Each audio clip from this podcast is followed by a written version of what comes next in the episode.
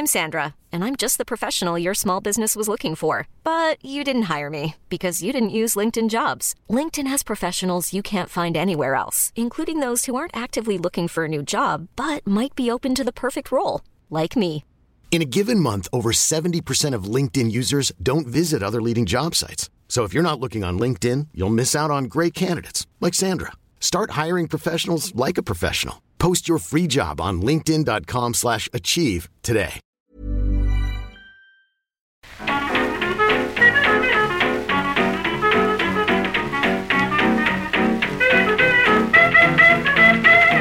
Buenas, amigas y amigos. Bienvenidas, bienvenidos una semana más al podcast Reload, programa sobre videojuegos que hacemos desde anightgames.com. Digo esto de la semana para poder empezar de carrerilla, ¿eh? pero ya sabéis que con las presentaciones de estos días estamos saltándonos el horario o el ritmo habitual de publicación para poder comentar prontito, lo antes posible, algunas de estas conferencias más importantes. Estamos grabando el lunes por la mañana. Es día 12 de junio, así que hace solo unas horas que vimos el Xbox Games Showcase, el Starfield Direct y algún eventito más. PC Gaming Show también estuvo por la noche, pero yo creo que la jugada lógica hoy es comentar primero lo de Microsoft y luego ver para, para qué más hay tiempo hoy. Vamos a hacer esto con Juan, Oscar, Víctor, ¿qué tal estáis? Hola, hola. Hola, ¿qué tal? Hola, buenos días. Y la quinta pista, en esta ocasión, es para Clara Doña. ¿Qué tal, Clara? Bienvenida de nuevo. Hola, encantada de estar aquí otra vez. Me encanta lo de la quinta pista, ¿eh? Sí. Ya, La- suena como a... Yo creo que te- podíamos llamar al reload así. O sea, que- que- que cambiar el nombre. Si, si- Reload está muy pasado ya. si nos denuncia Atlus, ¿no? Ahora lo llamamos la quinta pista. ¿No? La quinta pista. Mucha gente lo comentó el, con el último reloj. todo- Nos encanta la quinta pista. Yo tardé en darme cuenta que se referían a Xavi. Vaya, por, por qué Claro. lo introdujo así. Sí, sí, Mm. sí, sí, sí. Eh, ¿Estáis de acuerdo con lo de empezar Sí, por sí. lo de Xbox? ¿O, Sí, o sí, queréis sí. meter el wholesome aquí sí o sí? ¿O un poco, un poco de Future Game Show? Eh, no, no. No hace falta. Dijimos, hicimos eh, el pacto de que teníamos que ignorar el, futu- el Future Game Show en la medida de lo posible y, y yo por mi parte lo voy a respetar. vaya. Vale, vale. Dejadme recordar que en la recarga activa de esta mañana, insisto, eh, es lunes, por si queréis buscar, es la 588. Hay un repaso, te diría que especialmente práctico del evento, porque lo hacemos en base a las fechas anunciadas, ¿no? Con lo cual, eh, comentamos antes los juegos que están más cerquita y nos vamos alejando hasta llegar a aquellos que no tienen fecha. Pero es que de verdad que me preocupa mucho el orden en el que comentamos los juegos en este tipo de, repasos, ¿no? Cuando, cuando recordamos las o comentamos las conferencias y, y fíjate, me he metido en news.xbox.com para ver cómo lo ordenan ellos, ¿no? Para quitarme esta responsabilidad, que encima tengo mucho sueño, disculpad. Y, y han hecho una cosa que no sé si había visto antes. En, en, ya digo, en la página oficial de Xbox lo que hacen es meter primero los suyos, ¿no? Los de Xbox Game Studios, con lo cual el Metaphor, por ejemplo, está un, un poco más abajo, pero dentro de esa familia de estudios de Xbox los ordenan por orden alfabético. Anda. No sé si estoy de acuerdo, ¿eh? No sé si... Ecuánime, ecuánime. Ya, pero empezar, empezar por el About no creo que sea yo lo que le conviene al podcast. Eh, Que a tope con Obsidian, ¿eh? Yo no sé si no es el más representativo. Yo creo, lo he estado pensando y creo que es el más representativo de lo de ayer. ¿En serio? Sí. A mí es que siguiendo o pensando en el evento, todo lo que no sea empezar con el Fable se me hace raro. No digo que esté bien o que esté mal, ¿eh? pero se me hace raro. Por, por orden de aparición, quieres decir. Sí, Sí, hombre. Hombre, Por, en por el- donde se empieza y donde se acaba, creo que es importante. Y hubo, yo creo, ciertos eh, hitos ¿no? en, la, en, la, en la conferencia. Pero empezar por Fable creo que no fue casual ni, ni... Y es cierto, habría que empezar por ahí, sí. Yo creo Se que hay que empezar por ahí. cuidado, se puede empez- empezar por Starfield también, ¿eh? Pero aquí hay que hacerse otra pregunta sobre si está o no dentro del showcase. Tuvo un tráiler, con lo cual sí está dentro del mm. showcase. ¿eh? Mm. Sí, pero... se bastante directamente, ¿no? En realidad. O sea, no es que hubiera un corte muy explícito de, vale, ahora acaba esto y empieza lo de Starfield, sino que fue un poco, pues eso. No, era la One Last Thing, realmente. Starfield. One Last Thing, 40 One Last Thing, 45 minutos. Sí. Ese es el tema, ese es el tema. Es verdad. No sé si, si es trampa, trampa no, se vale desde luego, ¿eh? pero no sé si tenemos que tomarnos el Starfield Direct como efectivamente esa One More Thing cuidado, muy buena pinta de Starfield, ahora lo repasaremos.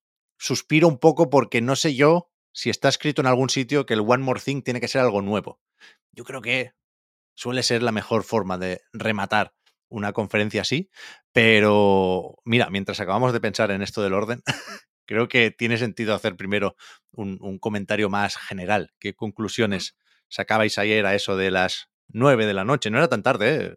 me, me, se me complica el fin de semana un poco, pero, pero ha sido un, o está siendo, ¿eh? hoy todavía nos faltan un par de cosillas, pero está siendo un No E3 poco trasnochado. Se agradece también. Esto. Muy razonable, muy razonable. A partir de cierta edad. Estuvo bien, ¿no? O sea, hay consenso aquí. Me he metido antes en el Twitter de Jeff Keighley, que se ve que también pregunta por eventos que no son los suyos. Recordad que en el último podcast cuando comentábamos el Summer Game Fest, eh, veíamos que Jeff Keighley preguntaba por la nota, ¿no? Y, ha hecho lo mismo con lo de Xbox y un poquito más de la mitad de las respuestas, opción mayoritaria, vaya, le ponen una A, un sobresaliente, si fuera mm. esto un examen. Puedo estar de acuerdo, ¿eh? Yo ayer me movía entre el 8 y el 9, tengo un par de peros que, que bueno, que alejan un poco la conferencia de la perfección, pero, pero, joder, sin duda, lo mejor que hemos visto estos días, ¿no? Que empiece Clara, si quieres, por, por ser la invitada y luego seguimos, pero... La quinta pista. sí, la quinta Que empiece la quinta pista. Vale. Eh, a ver, a mí se me hace un poco raro ponerle nota a un evento, ¿no? Em, es lo pero mejor, lo mejor que hay, ¿eh? O sea, nunca lo he probado. te, lo, recomiendo muchísimo. a ver, sin duda, eh, es el, el evento que ha venido a, a quitarme el vinagre absoluto que tenía después de, del principio de la semana, incluyendo también el de PlayStation, el PlayStation Showcase. ¿eh? Eh, a mí, yo sé que no estuve el otro día, he perdido mi oportunidad para comentar el Summer Game Fest, pero Dios santo, nunca he sentido tanto en un evento de videojuegos que me estaban vendiendo motos. O sea, era como, que los eventos son anuncios, yo lo entiendo, pero lo de Geoff Keighley era un anuncio con patas, le faltaba la publicidad de Doritos esta que sale en Twitch todo el rato, era, bueno, y obviamente para dar valor a su nombre, ¿no? A su mote, pero, pero joder, en este pues sentí ilusión, en el de Xbox sentí la ilusión de ver un evento de videojuegos que no dejan de ser anuncios al final, ¿no? En el sentido más estricto de la palabra y en el sentido más comercial de la palabra también, y, y eso me ha quitado como, como el vinagre ¿no? que tenía yo ya, que digo, esto no, no, no se va a ir, era la, última esperanza. Entonces, si le tengo que poner una nota, pues obviamente le pondría un sobresaliente porque yo quiero esto, ¿no? Es lo que yo creo que todos queremos.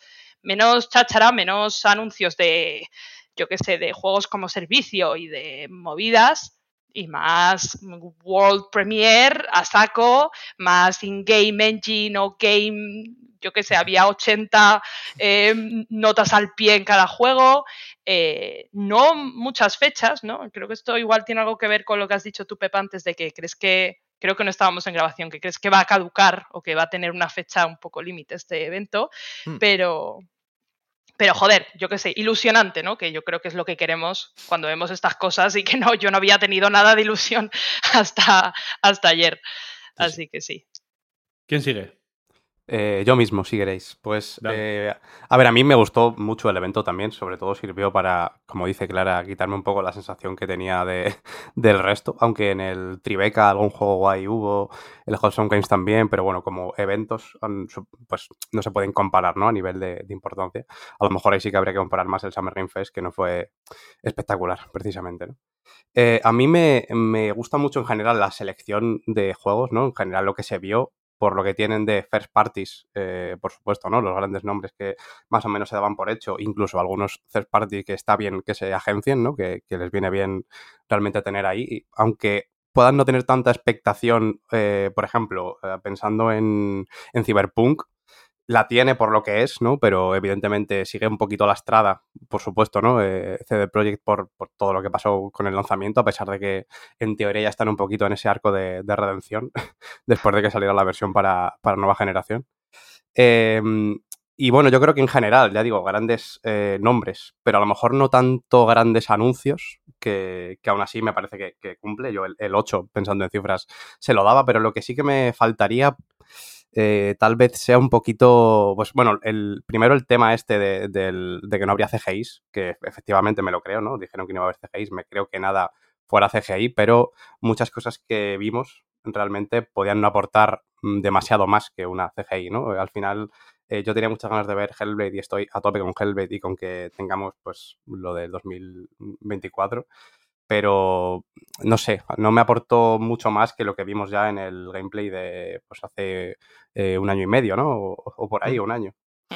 Eh, entonces, en, ese sentido, creo que podía haber dado un poquito más de sí, ya no solo por eso, sino por un poco más allá de lo que dábamos por hecho, los grandes nombres que dábamos por hecho estaban todos, pero eh, yo creo que también se puede esperar en estos eventos que el One More Thing sí que sea pues eso, algo nuevo, ¿no? Yo sí que lo asocio eh, personalmente el One More Thing como algo, pues, que a lo mejor no es necesariamente que un juego que no está, que no está anunciado, pero una cosa más concreta, ¿no? Más que detallar mm. un juego como Starfield del que ya hemos visto tanto, a pesar de que, eh, ya lo comentaremos, lo del Starfield me pareció una putísima barbaridad y, y estoy muy, muy a tope.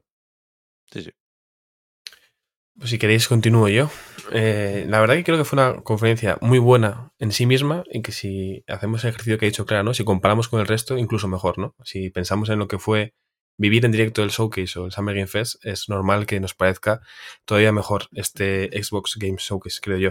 En general, en los eventos de estos días, a veces nos costaba incluso encontrar titulares, teníamos que destacar algunos juegos de, los, de las decenas de anuncios, como decir, bueno, hubo buenos juegos, hubo buenos anuncios, así que nos quedamos con la parte buena Aquí, aquí eso es directamente natural y sencillo. Creo que casi todos los juegos son fácilmente destacables y como mucho igual podemos decir un par o tres que quizá se nos caen un poquito. O sea, justo lo contrario, por lo tanto, mucho mejor. Eh, hubo títulos para distintos públicos, hubo anuncios para este año, hubo anuncios para 2024, unos cuantos sin fecha, eh, juegos de distintos géneros, distintos estilos, como he dicho. Yo creo que normal que la gente saliera y saliéramos con, con ilusión después de ver un evento que igual nos recuerda más a, a lo que teníamos en mente con lo que era antes E3 y lo que yo creo que en general Microsoft ha conseguido hacer estos años, ¿no? Incluso los que no tenemos la suerte de tener una consola de Microsoft, eh, por lo general en junio salimos contentos después de ver lo que anuncian porque lo hacen bien, a buen ritmo. Fueron como 25 juegos sin parar, un par de cositas mínimas para decir dos cosas, dos datos.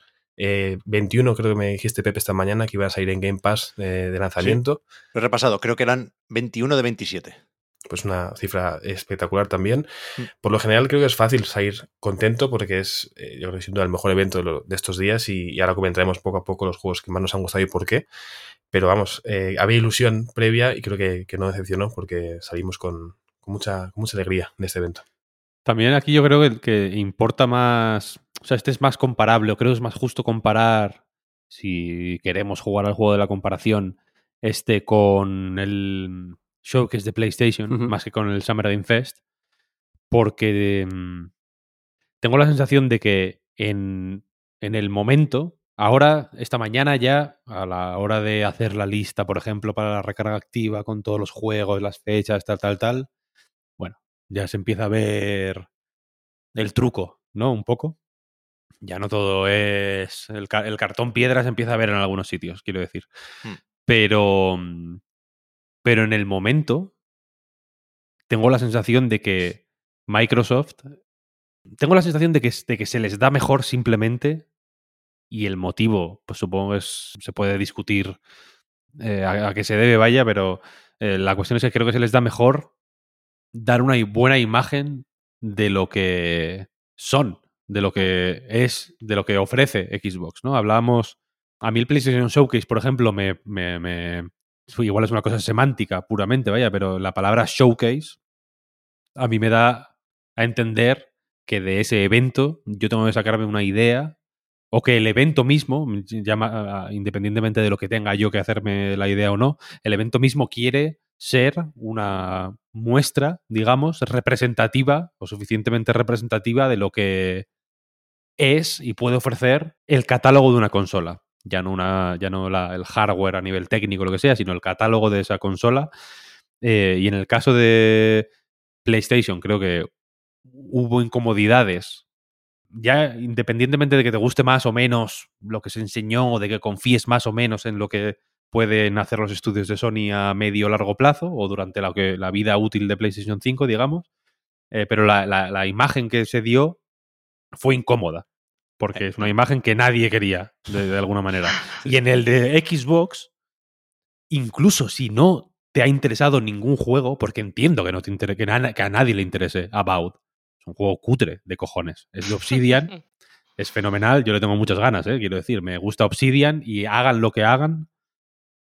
Antes me gustaba Obsidian y después de Grounded me gustan más, porque Grounded me parecía una mierda, como un templo, cuando lo vi las primeras veces, y ahora me parece de los mejores juegos de los últimos años, sin ir más lejos. Es increíble el Grounded. Entonces, ese momento Grounded para mí fue un... me han callado la puta boca. Yo pensaba que esta gente solo sabían hacer juegos de rol, y en realidad son un estudio súper versátil y con muchas posibilidades, ¿no? Y este que es de rol, digamos, pero de una manera... Eh, como que, que, cambia el foco o cambia el punto de vista dentro del universo de Pillars of Eternity, como que este rollo de la primera persona, etcétera, etcétera, de pronto es como que lo cambia un poco todo. Me interesa mucho. ¿Qué pasa? Que es, que es cutre de cojones. Es un juego de PC Gaming Show. Lo siento por decirlo de esa forma, pero. pero, pero es así un poco, ¿no? Quiero decir, es un poco, es un poco juego de Quest 2. Lo siento por, por decirlo de esa forma. Esa broma barra faltada, Víctor, con, con el otro, con el Clockwork Revolution. Mm, sí, también puede ser, pero yo a About lo veo más por ser así como de fantasía, ¿no? Medieval, lo veo más... Eh, bueno, este año hubo un poco de todo en el PC Gaming Show, quiero decir. Pero la cosa es que, eso, en el showcase de Xbox se vio eso, se vio el Cities, Skylines, hmm. se vio el Flight Simulator, hmm. ¿no? De pronto una, la sección de juegos para alemanes.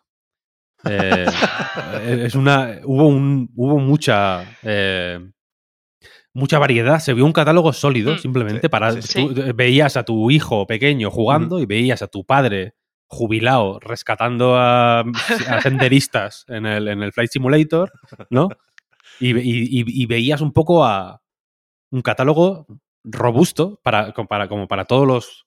No solo para todos los gustos, no solo por una cosa de de orgullo, de sacar, de sacar pecho de, hostia, el Game Pass es para todo el mundo en realidad, sino que yo personalmente me vi jugando a muchos de esos juegos y, y, me imaginé en distintos contextos, simplemente. Fue como, hostia, qué guay, ¿no? Igual un día me apetece, de, pues eso, fumigar un campo es que el Flight Simulator es la hostia. O sea, me encanta. Espectacular. Fumigar el campo. Los putos globos aerostáticos.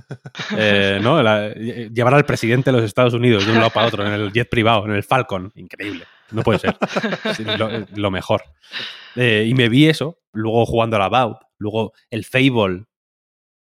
Está en el borde para mí. ¿eh? Está en la frontera un poco. El rollo IT Crowd de pronto me, para mí es fronterizo, sinceramente.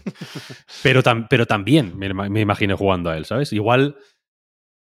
Me, fíjate que yo tenía muchas expectativas puestas y, creo que lo llegamos a comentar incluso en, el, en, uno de los últimos reloads, en el Forza, que me pensaba que iba a ser junto con Starfield. Bueno, me pensaba que iba a ser la gran estrella del showcase. Starfield eh, es la estrella de su showcase, ¿no? Porque lo tuvo y para mi gusto merecidamente, vaya. Eh, y de pronto Forza como que pasó medio desapercibido, ¿no? En mm. realidad. Está costando presentar este Forza, en mi opinión, cuando, joder, debería hacerlo solo, ¿no? Por, por lo bien que pinta y por lo Forza que es. Mm. Pero es que no sale Dan Greenawald, no sé qué pasa con eso. Eh, mm, a mí me sorprendió ayer lo vi como discreto de pronto, que cuando efectivamente me esperaba una cosa casi bombástica de pronto ahí, de efectivamente de coches bajando del, techo colgados.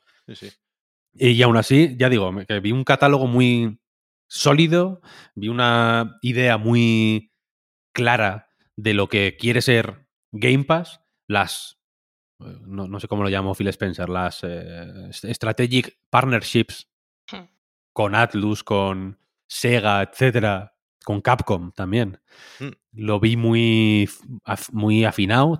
nada muy espectacular, ni nada muy scalebound, quiero decir, nada muy mm, se os ha ido, la olla, esto se va a ir a tomar por el culo, todo muy, todo muy contenido y real y creíble y, y, bien. O sea, pensé, joder, pues sí, me apetece, quiero decir, voy a, voy a dejar el Game Pass, eh, la suscripción al Game Pass, quiero decir, porque me puedo imaginar mm, un poco que me espera de aquí a.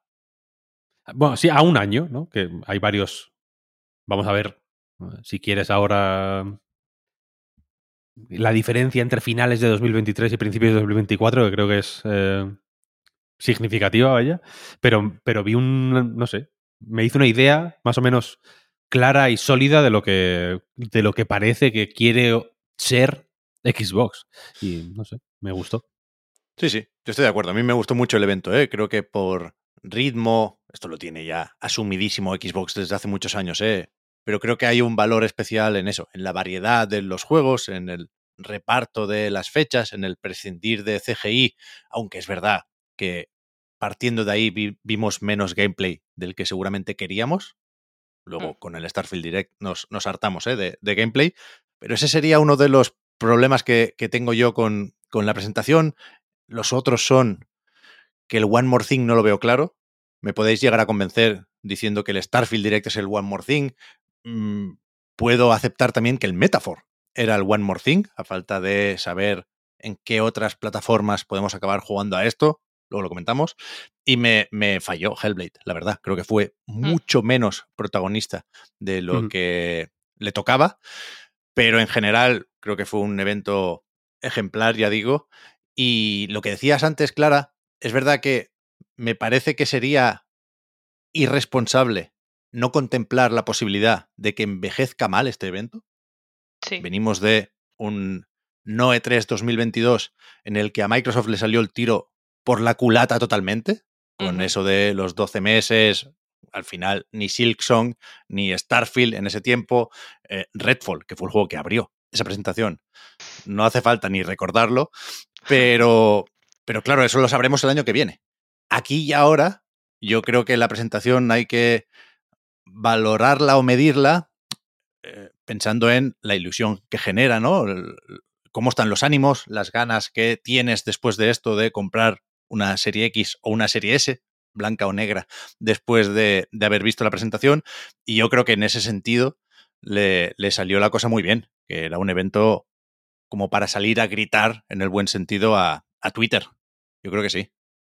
Sí, yo creo que hay mucho también de lo que ha dicho Víctor de que, una de las razones por las que también me pareció ilusionante era por eso, ¿no? Porque en el showcase de PlayStation vi muchísima reiteración, muchísima. Eh, como que se le, pasa a veces, ¿no? Que, que, miras a la industria así de un modo muy general, que es imposible, ¿no? Pero miras pues como los caminos mainstream y te das cuenta de, pues eso, ¿no? Las reiteraciones, el coger un poco de aquí y allá y crearte una nueva experiencia online, cop, multijugador y, y decir, bueno, pues estamos yendo a algún sitio, hay algo nuevo hay algo que, nos estén ofreciendo, ¿no? Que aporte o que yo diga, uff, esto lo veo lo suficientemente raro como para meterme de cabeza, ¿no?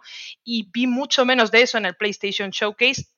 Eh, era, fue variado de algún modo, tampoco creo que sea justo decir que, no hubo eh, títulos como para diversos jugadores y jugadoras, pues estaba el Neva, ¿no? De, mm. los creadores de Gris, estaba de Plucky Squire, o sea que tenía ahí como su, su, parte indie también, pero es que claro, luego te salía, ¿cómo se llamaba este? El Foam Stars, y decías, pues como que todo lo que me vayas a enseñar se derrumba, ¿no? Porque acabo de ver esta cosa que, ¿qué es esto? ¿Qué pasa? Cuidado, Clara, que para mí una de las noticias del fin de semana es que la gente que lo ha probado, estaba el Foamstar en el Play Days, en el evento este que monta Geoff Keighley para después del Summer Game Fest.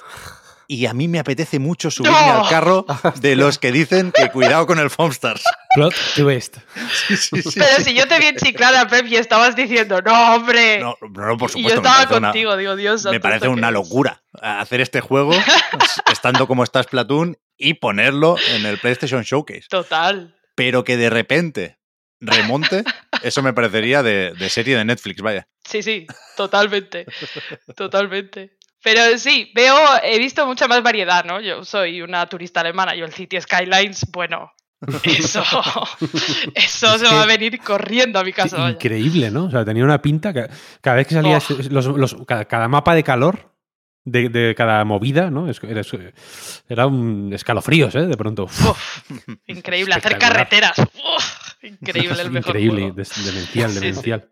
Pero eso, vi una variedad que, que, que, a ver, quizás como persona que estuvo mucho tiempo fuera de la industria del videojuego, eh, yo le tenía mucho achacado a Xbox, ¿no? Obviamente esto es muy, muy antiguo, ¿no? Muy traumita de la Clara de hace muchos años, ¿no? Como, fijaos, pues esta imagen más gamer, ¿no? True gamer, señor, eh, que yo qué sé, que juega la Xbox, ¿no? Aquellas publicidades de los 90 tan exageradamente macho.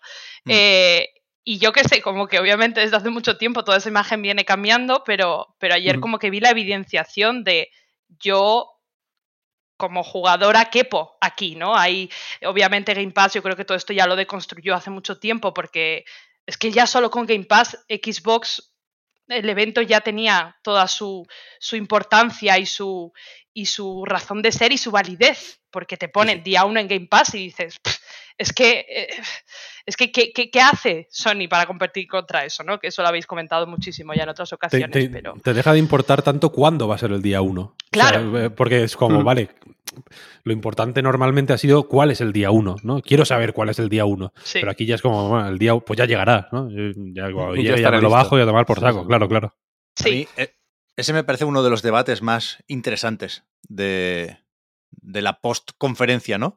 Eh, en cuanto a la imagen de marca de Xbox, el que lo de ayer se consiguiera, ah, insisto, eh, hablo de conseguir en términos de impacto después de una conferencia, ya valoraremos los juegos cuando vayan llegando, pero que, que los ánimos estén tan arriba sin Halo y sin Gears, que son los mm. dos estandartes ¿no? de, de, Xbox, creo que, que da para debate. O sea, que, que es mejor que, que eso, que la conferencia no necesitara a los de siempre o, joder, visto al revés, imagínate esto más el Battle Royale de Halo Infinite con Certain Affinity aquí al rescate o un Gears Tactic 2, un teaser de Gears 6, ¿sabes? Que al final pueden ser también esas franquicias un colofón para un evento así.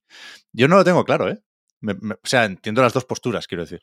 Mm, bueno, pero, pero ya lo que sí sabemos con lo que, con lo que hemos visto y con lo que tenemos es que el evento fue muy bueno y también podemos dar por hecho que Gears y Halo no van a dejar de existir y se siguen haciendo y lo vamos a seguir viendo. Así que al final yo creo que es todo optimismo en ese sentido. De hecho, en relación a lo que decía Clara, sobre todo, efectivamente, sobre todo em, comparándolo con el showcase de Sony, Xbox ha, mostrado muchísima personalidad precisamente, ¿no? Yo creo que todo lo que, lo que se veía te podías ver identificado como jugador de Xbox. Mm. Yo al menos lo, percibo así, pero también como jugador en general, como persona que tiene una consola en su casa y quiere, pues eso, jugar a cosas y pasárselo bien o pues eh, descubrir cosas nuevas, ¿no?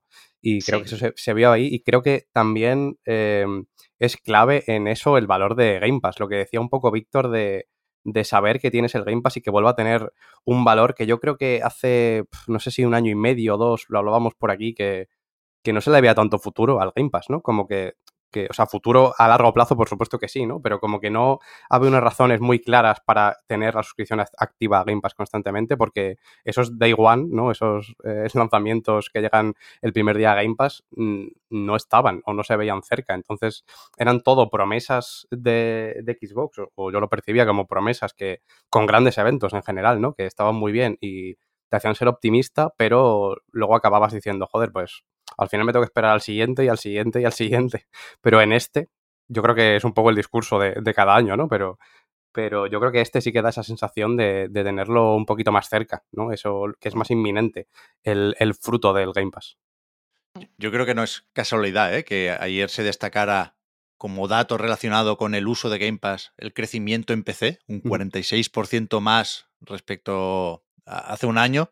Creo que eso nos, nos puede llegar a decir que el catálogo está por encima de la plataforma, pensando en la plataforma como Xbox y no como el servicio, ¿no? Como Game Pass.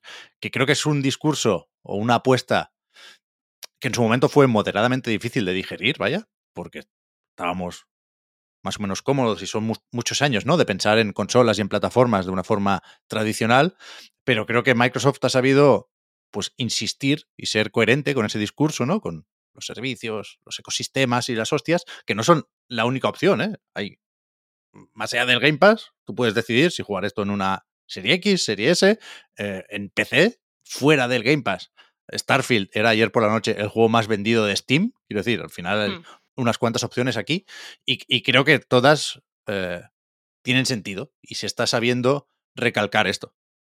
Pero si vamos a los juegos, al final llevo desde que lo he dicho pensando en esto, claro. Eh, he optado por buscar un resumen que liste los títulos por orden de aparición en la conferencia. Con lo cual, ¿qué os pareció Fable? Yo ya, ya he dicho que, es, fronterizo, fronterizo. Bien, o sea, no, no me resultó ofensivo, pero me resultó un poco más ingenioso de la cuenta. Bueno, es que es, tiene que ser muy británico, tío, Fable. Mm, tiene que ser. Mm, le falta un Molinex. Ah, wow, pues le iba a decir también. Eso, eso, sin, duda. Eso, sin duda. Eso sin quiero decir, o sea, guay, pero. Mm, no todos los británicos son iguales. No todos los británicos. fíjate, usar a Molinete como agente moderador Para, que, para que se centren, ¿sabes? Aquí, bueno, pues la, idea esta de los enanitos, pues bien, no sé, el rollo este de las habichuelas mágicas, guay, yo qué sé, pues bien, puede estar guay, los el del el tío de IT Crowd, ahí pues supongo que es un gancho tal, pero yo no, no vi Fable ahí. ¿sabes? Pero tampoco tendrá una importancia brutal, al final es un jefe y, punto, ¿no? De hecho, en el sí, pero... se, se, da a entender al final que te lo cargas, vaya, que está la colega comiéndose un sándwich encima de sus gafas. Pero Fable es otra cosa para mí. O sea, eh, ah, eh, si, si, esto fuera un juego de molinete, lo habría presentado, pues, yo qué sé, enseñándote la rutina diaria del gigante, ¿sabes? Hmm. Por la mañana va a ducharse, luego, se, luego va a arar el campo, luego no sé qué, y luego y, puedes, ¿no? Pues meterte en su bolsillo mientras ara el campo y le vas quitando las semillas, tal. Pues te, habría contado alguna película de estas. Y esto pues lo vi, lo vi ingenioso, que no inteligente. O sea, que, hay, que hay una diferencia ahí de, de grado. Sí, a mí me pasa un poco también que yo lo vi y dije, esto tiene que ser Fable, no lo reconocía mucho, y yo creo ahora, escuchándote, Víctor, que hay mucho de. que es como muy peliculero el tráiler. O sea, que es algo que creo que le está pasando a la industria desde hace mucho tiempo, ¿eh? no vengo yo a descubrir nada, pero creo que es mucho más peliculero de lo que se merecería o de lo que a mí me daría una información como para crearme una opinión buena sobre Fable. Demasiada no, veo, no, no, no sé qué es Fable ahora mismo, ni con, obviamente, con el teaser aquel que enseñaron menos, pero esto no me está informando como para decir, ¡buah! Increíble, voy a jugar a Fable. No lo sé, yo quisiera jugar a hmm. Fable, pero, pero no sé si me estoy enterando, ¿sabes? Yo estoy un poco igual, ¿eh? yo estoy un poco igual. O sea, para mí Fable es un tipo de juego europeo, ¿sabes? Que era como de lo, que hacía Molinete, de, un, juego de rol como de, de sistemas con una cierta ambición desquiciada, no tiene por qué ser, no te voy a decir que, que Fable no pueda existir sin, pues sin las ideas locas, del molinete. claro, no, eh, se puede hacer, ¿no? Se puede hacer igual de una forma más contenida y más realista y demás, pero el tráiler de ayer a mí no me terminó de entrar por, porque yo asocio Fable con otras cosas, vaya. Seguramente estén, ¿eh? Yo no digo que no, no, creo que vayan a hacer de pronto un juego muy mm. distinto. y posiblemente hayan, hayan, preferido enseñarlo de esta manera, pues por los motivos evidentes, ¿no? Porque Fable al final tampoco le importa a casi nadie, en realidad. Quiero decir, no es. Eh, lo que he dicho. O sea, me, refiero que no es. Que no es, yo qué sé, Tom Raider o alguna mierda así, ¿no? Que lo, conozca, que lo conoce mi madre. Es una. Es Fable. Bueno, pues es Fable, es Fable lo suficiente como para que, pues, que salió una Anniversary Edition y tampoco le interesa a mucha gente, quiero decir, porque... Tuvo, un, final muy indigno, ¿eh? Con la cancelación de Legends. Claro, claro, con Fable de Journey, con Fable 3, que yo creo que era. Fable 3. Eh. Fable 3 ya tuvo, fue un tropiecillo. El Molinete acabó un poco, un poco desgraciadete por el camino. Entonces, como que todo su trabajo de pronto se vio afectado, yo creo, hasta. Sí, sí, sí hasta el black and white, ¿sabes lo que quiero decir? De pronto era una mierda porque, porque, porque era una especie de loco que, ¿no? que tenía unas ideas demenciales. Se le recuerda más por ponerse a llorar en una entrevista que por las mejores ideas del primer Fable, por ejemplo, o de Fable 2, que son, que es una, que es, que, que, son el tipo de ideas que yo creo que deberían, o, que yo espero, sí. o que esperaría que se replicaran en una continuación de Fable, quiero decir. Y el, y el Milo, ¿qué? Desde luego, el pobre Molinete. Es que el hombre no dio una, joder. Te puede contar unas cuantas, ¿eh? Pero es verdad que, que joder, que existiendo como existe algo llamado Fable Heroes, por ejemplo, que déjalo oír también, el, el, hype, Mr. Hype, por Fable y por Fable 2 fue bestia, ¿eh? Exagerado. Como era Project Dimitri, creo, en su momento. A mí me gusta muchísimo Fable 2. Me gusta bastante. O mucho, qué cojones. El primer Fable. Y, y es verdad que, me gustó también mucho lo que vimos ayer, pero no necesariamente por los mismos motivos. Y, tengo curiosidad por saber cuánto habrá de eso. Es cierto, igual falta una idea loca en plan. Sí. no sé si era, es el ejemplo que se puso de entrada con el primer Fable, pero tipo, eh, en un combate le pegas un espadazo a un árbol y el, y el tajo, la marca que se queda ahí, eso crece con el árbol. Y años después, eh, siendo un roble mucho más grande, pues puedes localizar ahí el golpe que le diste en su momento. ese, tipo de mierda, o eso, o que sueltas mm. una. Yo qué sé, mm, estás en un pueblo y sueltas un osito de peluche y vuelves a los 10 años y hay un, niño lo tiene en una estantería. Eso es de, locos. Algo, de eso, algo de eso tiene que haber, porque si no, es verdad que no, no sería Fable, pero Claro, la cuestión es que a saber cuánto le queda esto. ¿eh? El tráiler acabó sin fecha, con lo cual podemos suponer que, no estará para 2024, échale un par de años y en ese tiempo puede pasar de, todo. Ya nos irán contando, ¿eh? pero yo también quiero ver, por ejemplo, claro, estamos en la época de los superhéroes y, por lo tanto de los protagonistas eh, hmm. carismáticos o carismáticas, ¿no? Y en ese sentido entiendo que la colega del tráiler es, es, es el personaje con el que vamos a jugar todos, ¿no? Que no habrá editor. No sé hasta qué punto partiendo de esa base, de un, personaje dado, con una voz concreta y, con una personalidad más o menos definida, podremos decidir si, si formar una familia o no, A mí me, o sea, mi hmm. partida canónica de Fable 2, lo, lo, que me chiflaba es que para mí la aventura principal era mi trabajo. O sea, yo tenía mi familia y yo, me iba después a, a, matar al malo, pero, pero intentaba llegar a casa a las nueve, ¿sabes?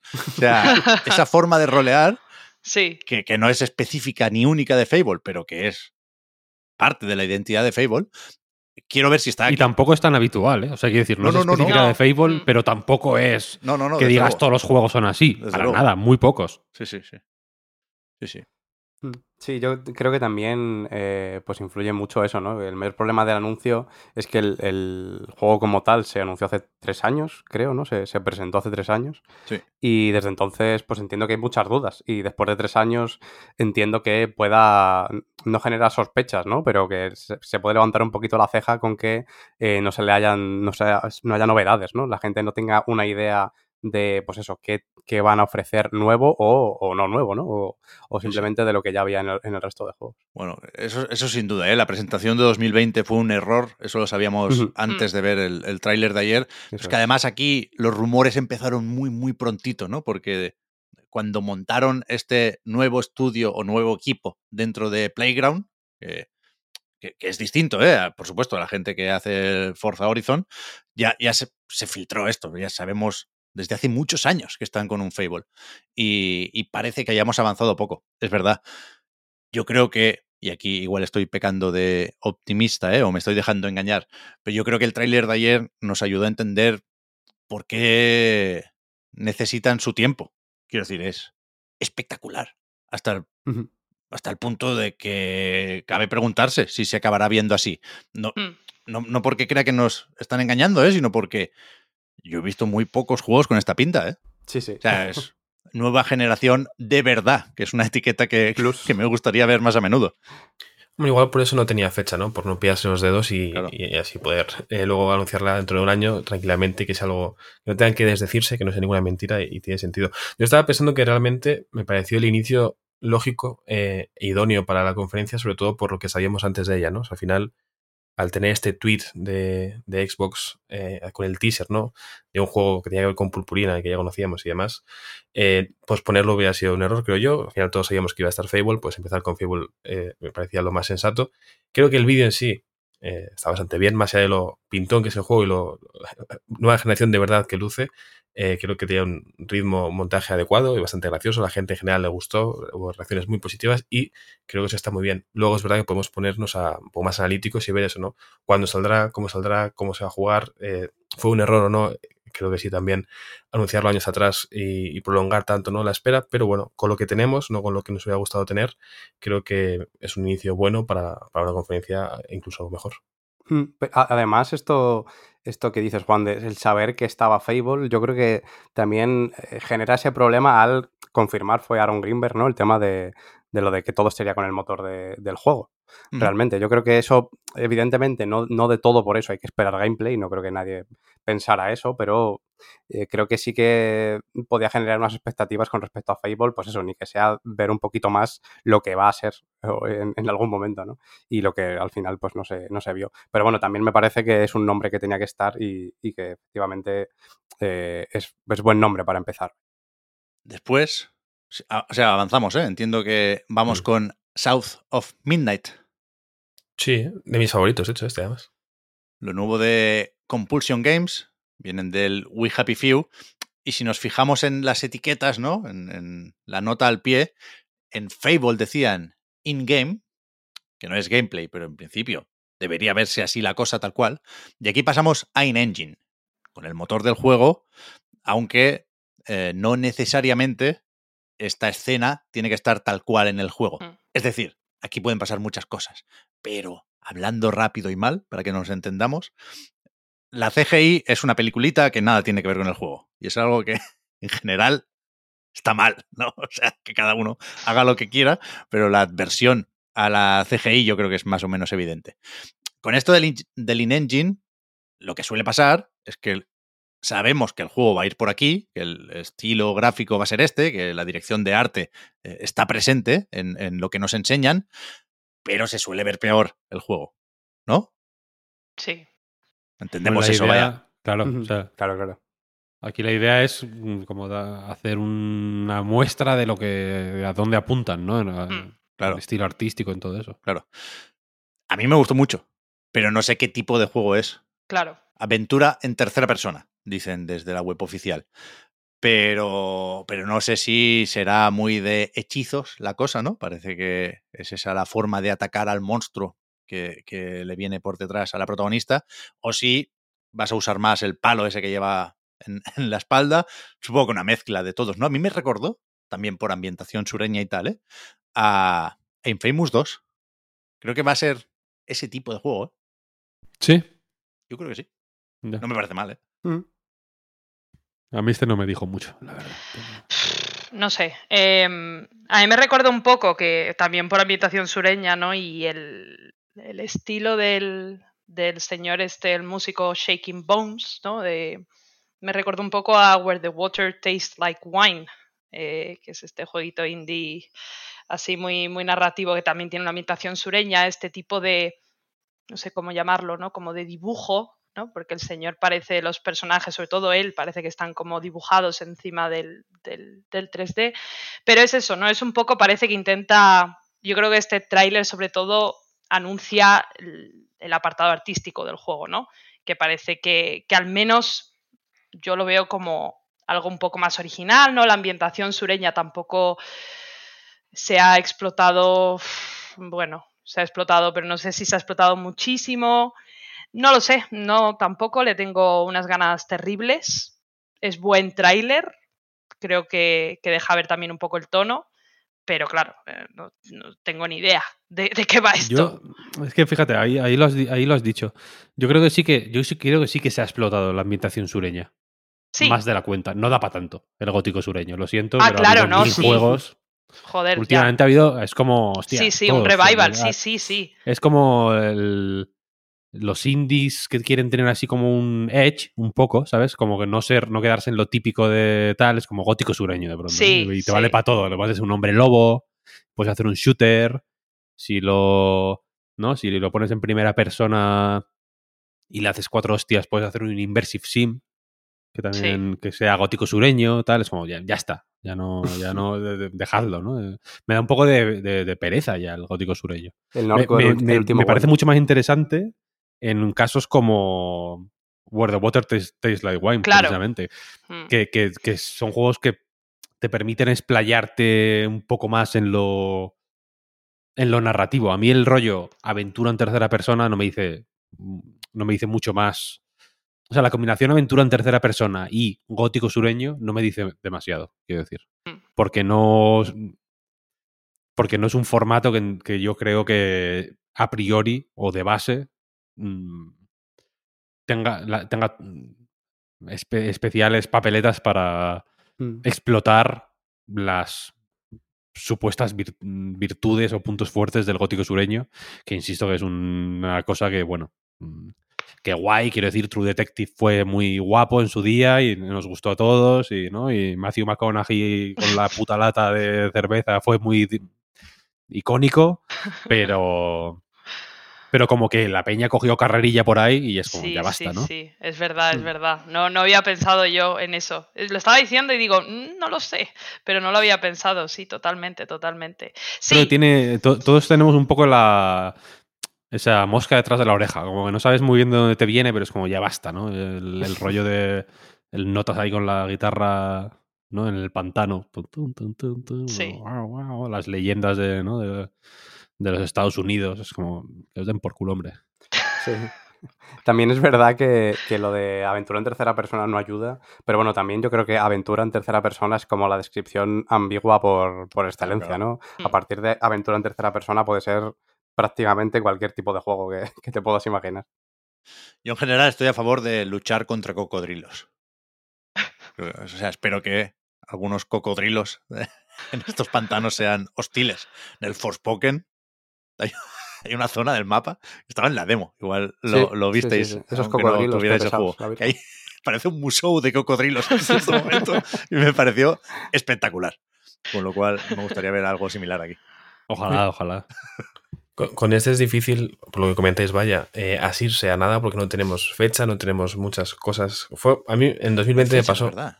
Claro, me pasó No. en 2020 con, con Everwild, que me encantó cuando lo vi y luego leí una entrevista la semana siguiente que ni siquiera sabían de qué iba el juego, que, que estaban planteándose muchas cosas que todavía no tenían claras y dije, bueno, pues eh, habrá que esperar y todavía no sabemos nada, ¿no? Con este habrá que ver cuándo vemos el juego, habrá que ver de qué va, lo que decía Oscar, ¿no? Eh, aventura en tercera persona es un contenedor muy amplio donde poder meter lo que, lo que toque, pero aunque el gótico sureño esté muy visto, a mí este apartado artístico, esta estética que me recordaba un poco a o sea, Wendell and Wild, la última película ¿no? de, de animación, un poco al estilo Los Mundos de Coraline, sin ser exactamente igual, me llamó la atención la protagonista, me parece eh, interesante por lo que he visto, por el- los poderes que puede tener y por su actitud ante la vida, así que bueno, lo seguiré con, con- con ilusión. Luego igual es una cosa genérica más y una pena, pero eh, por el Un poco momento... como las ranas, pero para gente no wholesome. Exacto. A ver, yo. Ah, tengo menos razones de las que quisiera para confiar en Compulsion. No, lo que han hecho hasta ahora no me entusiasma, vaya. Pero. A ver, el- estos son los del We Happy Few, ¿no? sí. Sí. We Happy Few no es la hostia, al revés. Hay quien te dirá que es bastante malo, de hecho. Pero, pero la idea, estéticamente, Mm. eh, mm, tenía, tenía algo que, que era mejor que la, que la media. Tenía algo que, que- que destacaba. Que podía no destacar de ninguna manera. ¿eh? Hay otros, muchos, que no. De, de su género, además, que no destacan en absoluto. Y ese, sin embargo. mm, supongo que se lo hizo venir bien porque siempre se rodeó de la gente de la que tenía que rodearse. sí. Pero aparte creo que tenía algo que, que...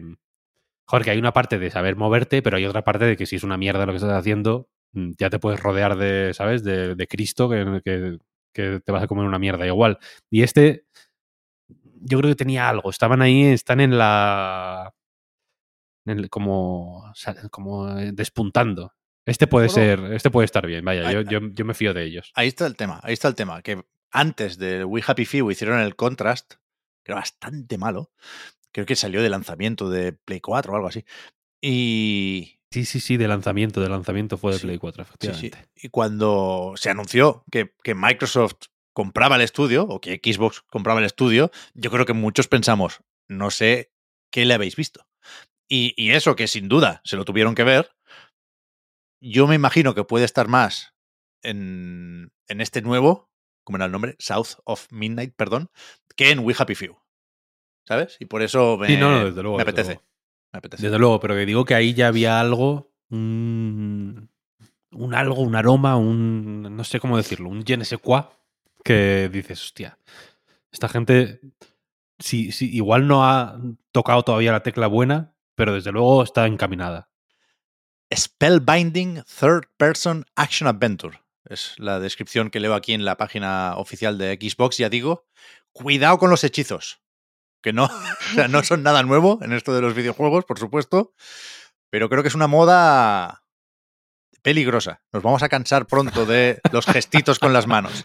Cuidado que a Forspoken no le ha ido bien. Cuidado que se viene la Beum. Cuidado el que Break duró poco también. El About va también por ahí. Mucha mano, ¿eh? Mucha una mano. Pistola, una, buena pistola, ¿no? Igual hay que. Sí, en 2024 me veo reivindicando la escopeta, ¿eh? Te viene Merlín, te viene Merlin ahí como. Y tú, ¡pam! ¡Qué ten por culo, hombre! Cuidado con el spellbinding. Es verdad, en lo que tardas en cargar una bola de fuego, ¿no? Como que te pegan cuatro tiros, no hay.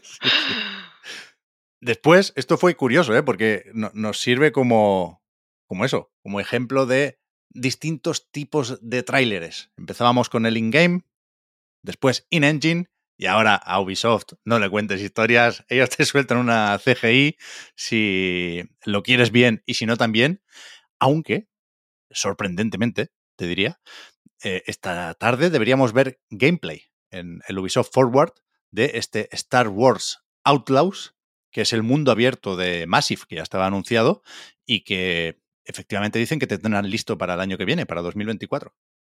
A mí me dejó un poco indiferente. Quiero decir, en parte por ser una CGI, en parte también porque no me gana automáticamente Star Wars solo por ser Star Wars y lo específico o lo propio de esta propuesta no lo veo muy, muy, muy llamativo. Hay un artwork oficial, que, o sea, que no, creo que no se vio en el evento porque se pinchó directamente el tráiler, claro, pero el artwork me parece especialmente malo en ese sentido. No veo la identidad de la propuesta por ningún lado. El que la gente ha denominado como el del robot sexy. No me digas hay, esto. Hay un robot sexy. He leído que la gente diciendo que el robot que acompaña al protagonista eh, lo han hecho que demasiado va como con la chaqueta abierta, ¿no? Sí, sí, sí, sí, sí. Ah, Lo he leído varias veces esta mañana, Pep, te lo digo de Tiene, la actitud esta, ¿no? De el maletín que lleva detrás. Sí, Claro, sí. no sé qué será, supongo que una pistola. Pero parece un poco radiocassette y se le intuye un, un cierto swag, puede ser. Exacto. Pero no, no, no, no. no, Hay no. gente, hay- es, es, es lo que hay, es un reflejo de lo de. Yo simplemente Esto digo lo, re- lo que comenta la refuerza, gente. refuerza en cualquier caso mi teoría de que el artwork es muy malo. Vaya, no. No, yo no asocio Star Wars a robots sexys. Al revés. Y este robot no es, lo estoy viendo, lo tengo Nada delante. sexy. eh, Lo tengo delante. Nada no nada sexy. No, no, os lo tenéis que hacer mirar, no puede ser. Sí, esto. sí, la gente está muy cachonda, ¿eh? No puede, no puede, no puede ser, no puede ser. Desde los de los Atomic Heart nos han hecho robots iguales, ¿eh? Hostia, no. Que está, está, está, está la gente como an- ansiosa, ¿no? Por el robot. Por el el verano. sexo, el robot, de alguna manera. Este, a ver, yo tengo ganas de ver el gameplay, a ver qué. A ver qué se muestra. No sé. Sí, yo, De- no, al ser Ubisoft no me atrevo a, a dar opiniones sin gameplay. Sí, yo es verdad, estoy de acuerdo con Pep que, que igualmente yo no, no veo un producto de Star Wars y ya le pongo el sello de calidad automático, vaya, normalmente al revés, ya empiezo con una desazón y un cansancio ya absoluto y necesitan más para convencerme, ¿no? De algo. Eh, y yo también estoy un poco cansadita, ¿no? Del... O sea, bueno, en el mundo de, de Star Wars en general, no sé hasta qué punto está eh, este subtítulo de Outlaws es algo como, wow, qué identitario, ¿no? Porque al final en Star Wars casi siempre, aunque los protagonistas de los juegos y las películas no sean ellos mismos outlaws, que también, eh, siempre están metidos en el mundo de los Outlaws, ¿no? O sea, en todo caso, dame Star Wars ley y orden, que eso es lo que yo no he visto en Star Wars aún. Eh, pero estoy muy cansada del, del, del, de la mascotita. Y eso que esta es un ajolote, que son, que son cuquísimos. Pero es que me suena demasiado a Jedi Fallen Order, Jedi Survivor. Me parece un poco lo mismo otra vez, ¿no? No sé qué tendrá de diferente este. Sí, también justo lo de la mascotita es bastante Ubisoft.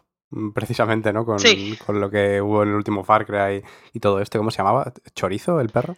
Chorizo el perro. Chorizo. Pues sí, o sea, yo creo que más o menos estamos todos de acuerdo aquí, ¿no? Que con lo que se vio siendo Ubisoft y bueno, también dando por hecho que lo vamos a ver ya, ¿no? Un poquito más sobre cómo se juega, porque en teoría hay un pitch sobre este juego, ¿no? Pero yo creo que es difícil hacerse la idea también de, de cómo se juega. Yo creo que con lo que se vio, a no ser que, como decís, seas muy fan de Star Wars y te lo venda directamente por serlo y vas a jugarlo igual, que al final ahí pues no hay no hay nada que comentar, ¿no? No hay debate porque si igualmente te lo vas a poner sea lo que sea, pues pues no, hay mucho de lo que tirar, pero, pero bueno, como analistas, si queréis, eh, sin, sin, ver nada con el gameplay que vimos, se ve muy Ubisoft, por lo pronto, pero desde luego de Star Wars eh, no sabemos lo que tiene ni, ni cómo se va a jugar, vaya. Bueno, por lo También hay que decir que es de Massive, ¿eh? que es la Ubisoft buena, si me preguntas a mí. Sí, sí, sí. Y que por lo visto se puede eh, ver que el Star Wars Jedi, eh, los dos, el Fallen Order el Survivor, aparte de ser un Jedi precisamente, más sables láser y demás, otro tipo de combate, aquí se intuía más una parte, lo comentamos esta mañana, ¿no? Más a lo Han Solo de eh, cazar recompensas con tu, con tu pistola, con tus naves y esas cosas, un poco otro tipo de que es una cosa ya vista en el universo de Star Wars, evidentemente, pero no tanto por el combate de caballeros con espadas, sino como la parte más de pistolitas y naves. Sí, yo creo que esto va a ser muy de tirar de ingenio, ¿no? Para salir de situaciones complicadas, muy de coger un, par de cacharros y empalmarlos para hacer una bomba un, poco MacGyver. Eso le viene muy bien a, Ubisoft, vaya, te vas a montar drones y granadas rodantes, como las de, de Division precisamente, cada dos por tres. Tengo ganas de ver el gameplay por eso, para saber hasta qué punto va por ahí la cosa, cuánto tiene de tiros. Yo creo que sí se va a querer distanciar de Star Wars Jedi, pero necesito ver más. Lo, de ayer me dijo muy poco, vaya. Más allá de que no deja de ser, cuidado, si pensamos en clave de impacto, anotarse un tanto, ¿eh? O sea, es un anuncio relevante para una conferencia que además se hizo venir bien lo de aumentar las ganas de ver el Ubisoft Forward, mm. el clásico win-win. Pero, si os parece, pasamos al siguiente. Estoy haciendo un repaso exhaustivo, pero se le vale dar al botón del next, ¿eh? no, no por falta de interés, sino porque el tiempo es limitado y porque podemos no tener mucho que decir.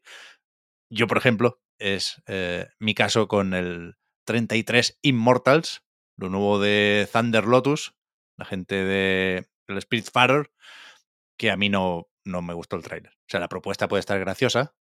Una mezcla, ¿qué? Le ponemos aquí un poco de Hades en el cóctel mm. y, un poco de Vampire Survivors, quizás, por, la cantidad de enemigos que llegan a aparecer en pantalla.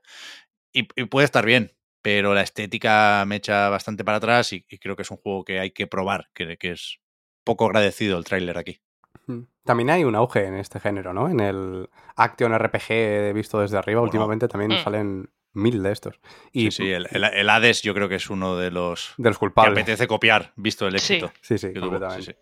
Y, pero bueno, no sé, precisamente por eso eh, tampoco con lo que se ha visto... A ver, lo de los 33 jugadores es bastante bestia. No sé muy bien en qué se traduciría eso dentro de una partida, pero bueno, lo que, lo que has dicho al final, esto es, es probarlo, no creo que se pueda sacar muchísimo más de aquí. Sí, aquí te van a decir que el Game Pass permite este tipo de propuestas, ¿no? Porque si no sería muy arriesgado para un para una propuesta independiente depender de 33 jugadores. Y es verdad, ¿eh? no lo digo como que nos están contando un cuento. O sea, el Game Pass tiene que servir, entre otras cosas, para poder hacer propuestas de este estilo. Eso sí lo veo. La Atomic Network aquí como... Eh, efectivamente, Víctor. Es que ya estabas esperando, ¿no? Estabas, con la red puesta, ¿no? Para pillarla. No creo, ¿no? Que le, des a Start y te ponga buscando a 32 jugadores más, podrás, podrás empezar con, con, con uno, o con seis, o con siete creo que se tiene que poder adaptar y escalar la dificultad. Mm, seguramente, digo yo, ¿no? Pero bueno, a mí esto tampoco me dijo demasiado, vaya. Siguiente entonces. Sí. Payday 3. facilito, porque conocemos los dos anteriores y porque se había filtrado la fecha, 21 de septiembre, con lo cual lo que queda de noticia es la confirmación de que estará en Game Pass día 1. No, no me atrevo a decir mucho porque Payday 2 lo petó en su momento, ¿eh? Luego la lió y creo que después lo, volvió a petar. Con, lo cual, con, con Starbreeze, que están un poco trambólicos, puede pasar de todo. Pero yo creo que no fue de los que más se recuerdan, ¿no? De ayer. Hombre, tiene sus fans, no sé. Es cierto que. Yo creo que el 2 sigue estando en muy buena forma, ¿no? Ahora mismo. Sí, sí, sí. Sí, no, al final, al final se reconciliaron, ¿no? Recapacitaron con lo de la monetización, me parece. Sí, ahora los extraction shooters están muy de moda. Y este al final puede. Em, no yo no lo llamaría mm, estrictamente extraction shooter, ¿no? Pero creo que encaja bien la mm. fórmula dentro de ese, esa idea de entrar, coger, salir, que, es un poco la, la base de los extraction shooters. Quiero decir. Que, que, que dentro de lo que cabe es, de los discretos de este, de este estilo, ¿no? Mm. Y es uno de los primeros anuncios de, para 2023, que hubo hasta 10 anuncios para este año. Eh, este fue el primero que tuvo fecha en, en 2023. Ah, es verdad. Este fue el primero que tuvo fecha. 21 de septiembre, sí. Sí, sí, sí. De aquí pasamos a principios de 2024. Lo que se mantiene, lo que une estos dos juegos es la filtración, porque toca ahora Persona 3 Reload. Muy buen nombre, si me preguntan. Sí, el mejor. Tiene una sonoridad maravillosa, vaya, me pone de buen humor solo escucharlo. Y, y nada, o sea, antes de la filtración venían los rumores.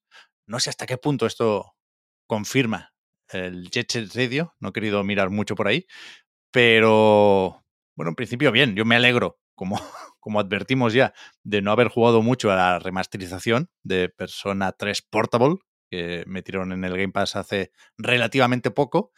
Y aunque esto no será la versión definitiva, porque han dicho que faltará el contenido del Portable y ese epílogo que se añadió en cierto momento, decían desde Atlus que la, la intención aquí era hacer un remake del Persona 3 tal cual, lo cual eh, disculpadme, pero es mentira, porque aquí sí controlas a, durante los combates a, todos los personajes del grupo, ¿no? Que es algo que no funcionaba así en Persona 3. Pero tiene muy buena pinta. Al final es. No tiene mucho más, ¿eh? Poner Persona 3 dentro de Persona 5 o al revés. y creo que es infalible esa idea. Sí, yo, en, realidad como ya se, se, filtró un poquito el impacto que podía tener como anuncio en sí mismo, pues evidentemente ya no lo tenía. Eso también le lastra un poquito eh, al anuncio en sí mismo, pero aún así el hecho de que Xbox se haya apuntado el tanto de anunciarlo, como está haciendo últimamente con Atlus en general y, y con una apuesta mucho más firme que pues a lo mejor tres añitos atrás eh, con los juegos japoneses, pues me parece un, muy, un juego muy representativo de esto, Persona 3. Y vale que es un remake, ¿eh? que mucha gente conoce ya Persona 3, pero creo que tiene más valor meter en Game Pass esto, por el hecho de estar de salida, que meter Persona 5 Royal mucho después de que se haya jugado en PlayStation, por ejemplo, ¿sabes?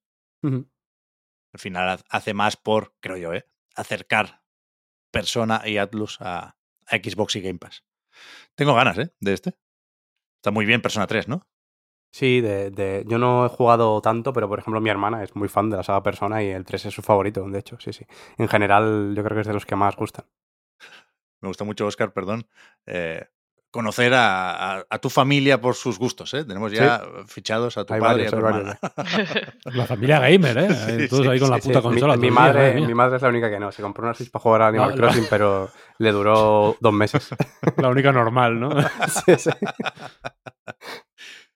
Seguimos con About, otro de esos que estuvo en la presentación de 2020 con un teaser y que ahora vemos tal y como será cuando se lance en 2024.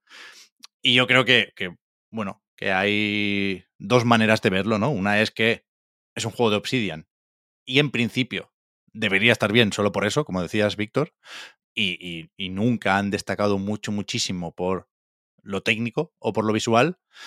Pero al mismo tiempo es verdad que a mí me pareció muy Skyrim, más Skyrim mm. de lo que imaginaba. Y que si lo pongo al lado de Starfield, pues hostia, estaba muy bien Outer Worlds. A ver qué hace Outer Worlds 2, ¿eh? a todo eso, teniendo Starfield por ahí. Pero que me apetece más esperar The Elder Scrolls 6, aunque sé que va para largo, que, que, ponerme de entrada con el Above. van a tener que convencerme con los análisis, vaya. Sí, mm, lo que decíamos, ¿no? Entiendo que el. Aquí, en este caso, el aspecto puede ser un. una barrera, yo creo. No, no está, está feo decir esto de un juego, ¿no? Pero es, que lo veo más o menos. Más o menos claro en esta ocasión, vaya. Siendo, siendo como es Obsidian, ¿eh? Ya digo yo, de los que se. De los que se vieron ayer, japoneses aparte, igual es el. Está entre los tres que más ganas le tengo. Este. Pero. Hostia, es durillo. Sobre todo porque, porque Obsidian no, efectivamente, no. Igual no destaca por lo visual. Pero Pillars of Eternity es un juego muy bonito, ¿eh? Pillars mm. of Eternity 2 es bastante tocho. Mm. Y, y, Tyranny, que es la serie B de Obsidian, hostia, en lo artístico es potentísimo, ¿eh? O sea, que, que, entiendo que entiendo lo que quieres decir. Bueno, y Pentiment. Hombre. Pentiment es 50% el, lo, visual, ¿no? Eh, que entiendo por dónde vas, pero también creo que, que bueno, que, que aunque no sean, yo qué sé, no se espere de ellos un, un apartado técnico nivel de las tofas parte 2, digamos, sí que creo que tienen un mimo y un cuidado por lo, por lo, ya no por lo artístico, por lo técnico, que aquí es, en el tráiler, vaya, es más difícil de ver, yo creo. Mm, a mí no me, no me, parece escandaloso en ningún caso, ¿eh? No es aquello de hacer la broma de mis ojos, ¿no? Pero. No, no, no, no, no. Pero... sí que es más intergeneracional de lo que podíamos pensar, quizás. Sí. Tiene un toque, ya digo. Mm. Apretando un poco lo metían en One, pero no sale en One porque en 2024 no, no estarán para eso, ¿eh? Hmm. Pero, pero, yo sí esperaba un poco más. No deja de ser bastante o muy Outer Worlds, claro. Hmm. Sí. Pero Outer Worlds es más bonito que este. Es que yo sí que me fijo en que no veo aquí una dirección artística muy clara, porque es lo que hablábamos, es muy el de Scrolls, obviamente, por ya solamente por su ambientación ya lo es, pero es como un Skyrim con colores muy feos. Y, la magia es muy fea. Setas luminosas, ¿eh? es un, ese rollo también. Lo de la magia, los ojos brillantes de los esqueletos. El color, es, el color para mí es la clave. El color es lo que le da el toque Quest 2. Como que no pueden permitirse el lujo de, de, tener los colores correctos y lo veo todo como muy claro, muy... No sé, le, veo que le falta contraste. A mí me, se me hizo muy plano visualmente. Sí, Hay, un brillito morado en los esqueletos, en las magias, que hace que, que, cutree un poco el pobre, la verdad. Y, yo precisamente por eso sí que... Está, un medio de moda esto, ¿eh? O sea, que no, no, es, no es casualidad que, que, sea así, ¿eh? Sí, sí, sí. Pero, pero sí que es cierto que iba a decir un poco al final lo que, lo que ha dicho Clara, que, que más allá de lo técnico, que también hay algunas cosas que, pues, temas de animaciones que pueden rayar un poquito más de la cuenta, yo creo que el problema sí que está en lo artístico, ¿no? Más que en, pues eso, la capacidad técnica de lo que puedan hacer o de los, de los polígonos, ¿no? Realmente que hay aquí. Sí que es verdad que, que no sé si es que no lo tienen muy claro, no sabemos tampoco hasta qué punto se puede corregir esto de cara al lanzamiento. Yo creo que ya se va a quedar así. Pero, pero lo que más me sorprende es eso, ¿no? Que con lo que tienen no lo han sabido hacer muy bonito, la verdad. más bien feote, realmente. Y tampoco, yo que sé, que Obsidian tiene personalidad a raudales, ¿no? No sé si es justo hablar de personalidad cuando hablamos de un estudio, pero creo que sí. y creo que Obsidian demuestran que tienen una personalidad y muchas a la vez y que son capaces de, hacer historias flipantes, mundos muy diversos y yo a este como que no le veo personalidad, no, no, no, no lo encajo bien en nada, entonces a mí eso es probablemente lo que más me tira para atrás, aparte de la fealdad, ¿no? que, yo considero que no, no, no sé, no sé si es que quizás haga falta esperar un poco más a ver de qué va esto, porque tampoco sé de qué va, no sé cuál es la historia y yo para mí Obsidian son eh, las historias y, las rarezas también, ¿no? Eh, la originalidad que tienen. Son magos en eso, sí. Claro, quizás haya que esperar un poco a eso porque simplemente viendo eso, viendo la parte más de, la, de la, lucha o más de acción, no me dice nada. Aquí te, aquí te ponen un sistema entendido como eh, moralidad o mecánicas de supervivencia, ¿no? Igual se parece, pues eso, a, Tyranny en algunas cosas o a Fallout New Vegas en mm. otras. Eh, y, por ahí va a estar el toque Obsidian, estoy de acuerdo. Pero en el tráiler de momento no, no se ve, ya nos contarán. Vamos con Monkey Island. O con Sea of Thieves, en realidad. Porque esas son las dos piezas del crossover. Se había insinuado ya, ¿no? Habían pistas en, el juego de Rare. Creo que fue con la expansión de Piratas del Caribe. Al final no deja de ser todo esto de Disney, pero me, bueno, me gustó la, integración y este Guybrush con barba mm. y creo que, que, todo le cae muy bien a Sea of Thieves. 20 de julio, esto es ya, ¿eh? Es un mes sale esto. Sí, sí, lo hacen bien, o sea, eh, han, han, creado un marco apropiado para meter un poco de todo pero también tienen buena mano los cabrones. No es que no lo hacen, lo hacen fino, la verdad. Sí, sí, sí, sí.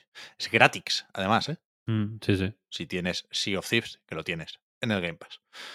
Después, Flight Simulator 2024, que es, es eso, mira, como el FIFA, es una, es una entrega nueva, ¿eh? No es una actualización ni un DLC para el último Flight Simulator. Y, y nos decían que Asobo ha mejorado todavía más su motor para los graficotes y me, me gustó el rollo este de, de, los oficios, ¿no? Que al final nos van a decir que es una celebración de, de lo que sea, ¿no? De, de, de, la gente que trabaja en el aire. Me, me, me pareció guay. héroes, sí, nuestros héroes. Pero me pareció guay, realmente. sí, tiene un rollo ahí fetichista chulo. Un rollo gran turismo con, los, coches, sí, sí. Ahí está, ahí está, ahí está. Mm. Es brutal. Esto también, a ver, evidentemente supongo que hay algo de moda aquí, pero esta es la, esta es la moda que a mí me gusta. es la, de, esta no tengo quejas, fíjate. Porque me encanta los juegos de manipular mm, maquinaria pesada. aviones, maquinaria pesada, al fin y al cabo, ¿no? Me, me flipan, me flipan. Cada, cada, cada oficio que salía en el tráiler era mejor que el anterior. Increíble. Sí, sí, sí, Esto veremos si llega primero la versión de PC o qué, como sucedió la última vez, pero ya está confirmado también eh, que llegará a Xbox Serie X, Serie S. Después llegamos a Hellblade, que ya digo que para mí fue una de las pocas decepciones de la tarde, no porque no pinte bien lo nuevo de Ninja Theory, faltaría, sino porque creo que, que dimos un pasito hacia atrás. Es verdad que ganamos un marco de lanzamiento, una ventana 2024, saber si principios o finales, pero creo que se notó forzado lo de decir, la última vez enseñamos combate, lanzó una lanza y poco más, y, hoy vamos a hacer algo más introspectivo porque el juego también va de esto, vamos a ver el viaje de Senua, ¿no? Me sonó a excusa, visto lo visto. Sí, además el, ese gameplay, que el de la lanza, a mí tampoco me, me, convencía mucho. O sea, no me convencía mucho en el sentido de que me costaba creérmelo. O sea, a partir de aquí me lo enseñan, me dicen que es gameplay, me lo tengo que creer hay que tirar para adelante, pero ya me costaba creerme este como para que ahora den ese paso atrás que decías, Pep, y, ni siquiera lo desarrollen un poquito más o se un poquito más cómo se juega. Ni siquiera hace falta que para las partes introspectivas enseñen gameplay, realmente. O sea, quiero decir, pueden enseñar gameplay y a la vez eh, partes introspectivas mm. sin, sin, centrarse eso en combates o cosas a lo mejor pues más que ellos pueden considerar más superficiales para lo que ellos quieren contar, ¿no? Había en el primero escenas pues de ese tipo, ¿no? Más centradas en Senua, en, en lo que le pasaba por la cabeza, eh, literalmente, de hecho. Eh, mm que, se podían jugar y se podían ver, ¿no? A lo mejor eso es un poco lo que faltaba aquí, aunque no sé hasta qué punto también te pueden colar que, en algún sentido había gameplay en esto, ¿no? Pero entiendo que, no hay por dónde cogerlo por ahí. Yo creo que, o sea, no, no, no sé si tiene sentido hablar de desgaste, porque el juego es muy espectacular y, y tiene una presencia muy tocha, pero creo que es evidente que hubo un fallo de cálculo, vaya, una vez más, enseñándolo por primera vez en 2019, finales de año en los Game Awards en diciembre, pero 2019. Y el gameplay en 2021 se está alargando más de la cuenta, vaya. Sí. Sobre todo por lo que tiene de eso, ¿no? Del primer juego que nos enseñó cómo serían los gráficos de Serie X, después eh, abanderado de Unreal Engine 5 y, y entiendo que es un desarrollo también complejo y que Ninja Theory no es un estudio con 800 trabajadores, pero bueno, creo eso, que hubo un fallo de cálculo en, en, en los tiempos. Es difícil no pensar que, que este tráiler iba sobre todo también para anunciar 2024 como la fecha de salida y es difícil no pensar que se va a retrasar porque yo no he visto lo suficiente como para convencerme. No hay mucho de esto que al final a mí me tienen que convencer de que el juego está hecho. y yo no estoy convencida con esto, la verdad. Víctor. A mí este me da, me da igual. ¿Qué dices, hombre? sí, no sé. Lo de la, o sea, me, me, no, no, no me da igual en general, pero lo que se vio ayer creo, creo que la idea de que se estaba usando Hellblade 2 como una especie de showcase técnico Mm. y que se estaba dejando de lado el rollo del primero de la salud mental y no sé qué, no sé cuál, estaba calando demasiado. Y lo de ayer lo vi un poco forzado en ese sentido, ¿sabes? En plan, oye, no somos solo graficotes, no sé qué, no sé cuál. No hacía falta, ya lo, ya, ya. Y, y, y, y porque tampoco compensaron mucho, yo creo, en, No, no. en realidad, ¿no? Entonces, pues me quedé un poco como No, estaba. Forzado es la palabra. O sea, sabían que no podían no enseñar Hellblade 2 ayer. Claro, hacía falta y, y, y vale.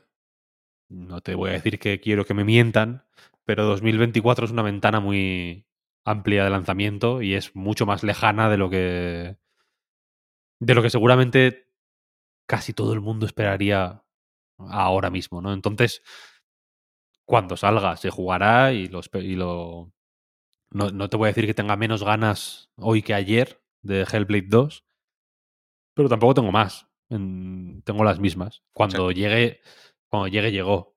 No me. no, ni, ni- ni siquiera puedo mm, hacer un- ahora una, ¿no? alguna una reflexión de estará en peligro el desarrollo. No, sé que está bien. No, no tengo, no- no tengo motivos para desconfiar de que esté mal, vaya. Mm. Seguramente vaya bien, vaya normal, vaya como tenga que ir.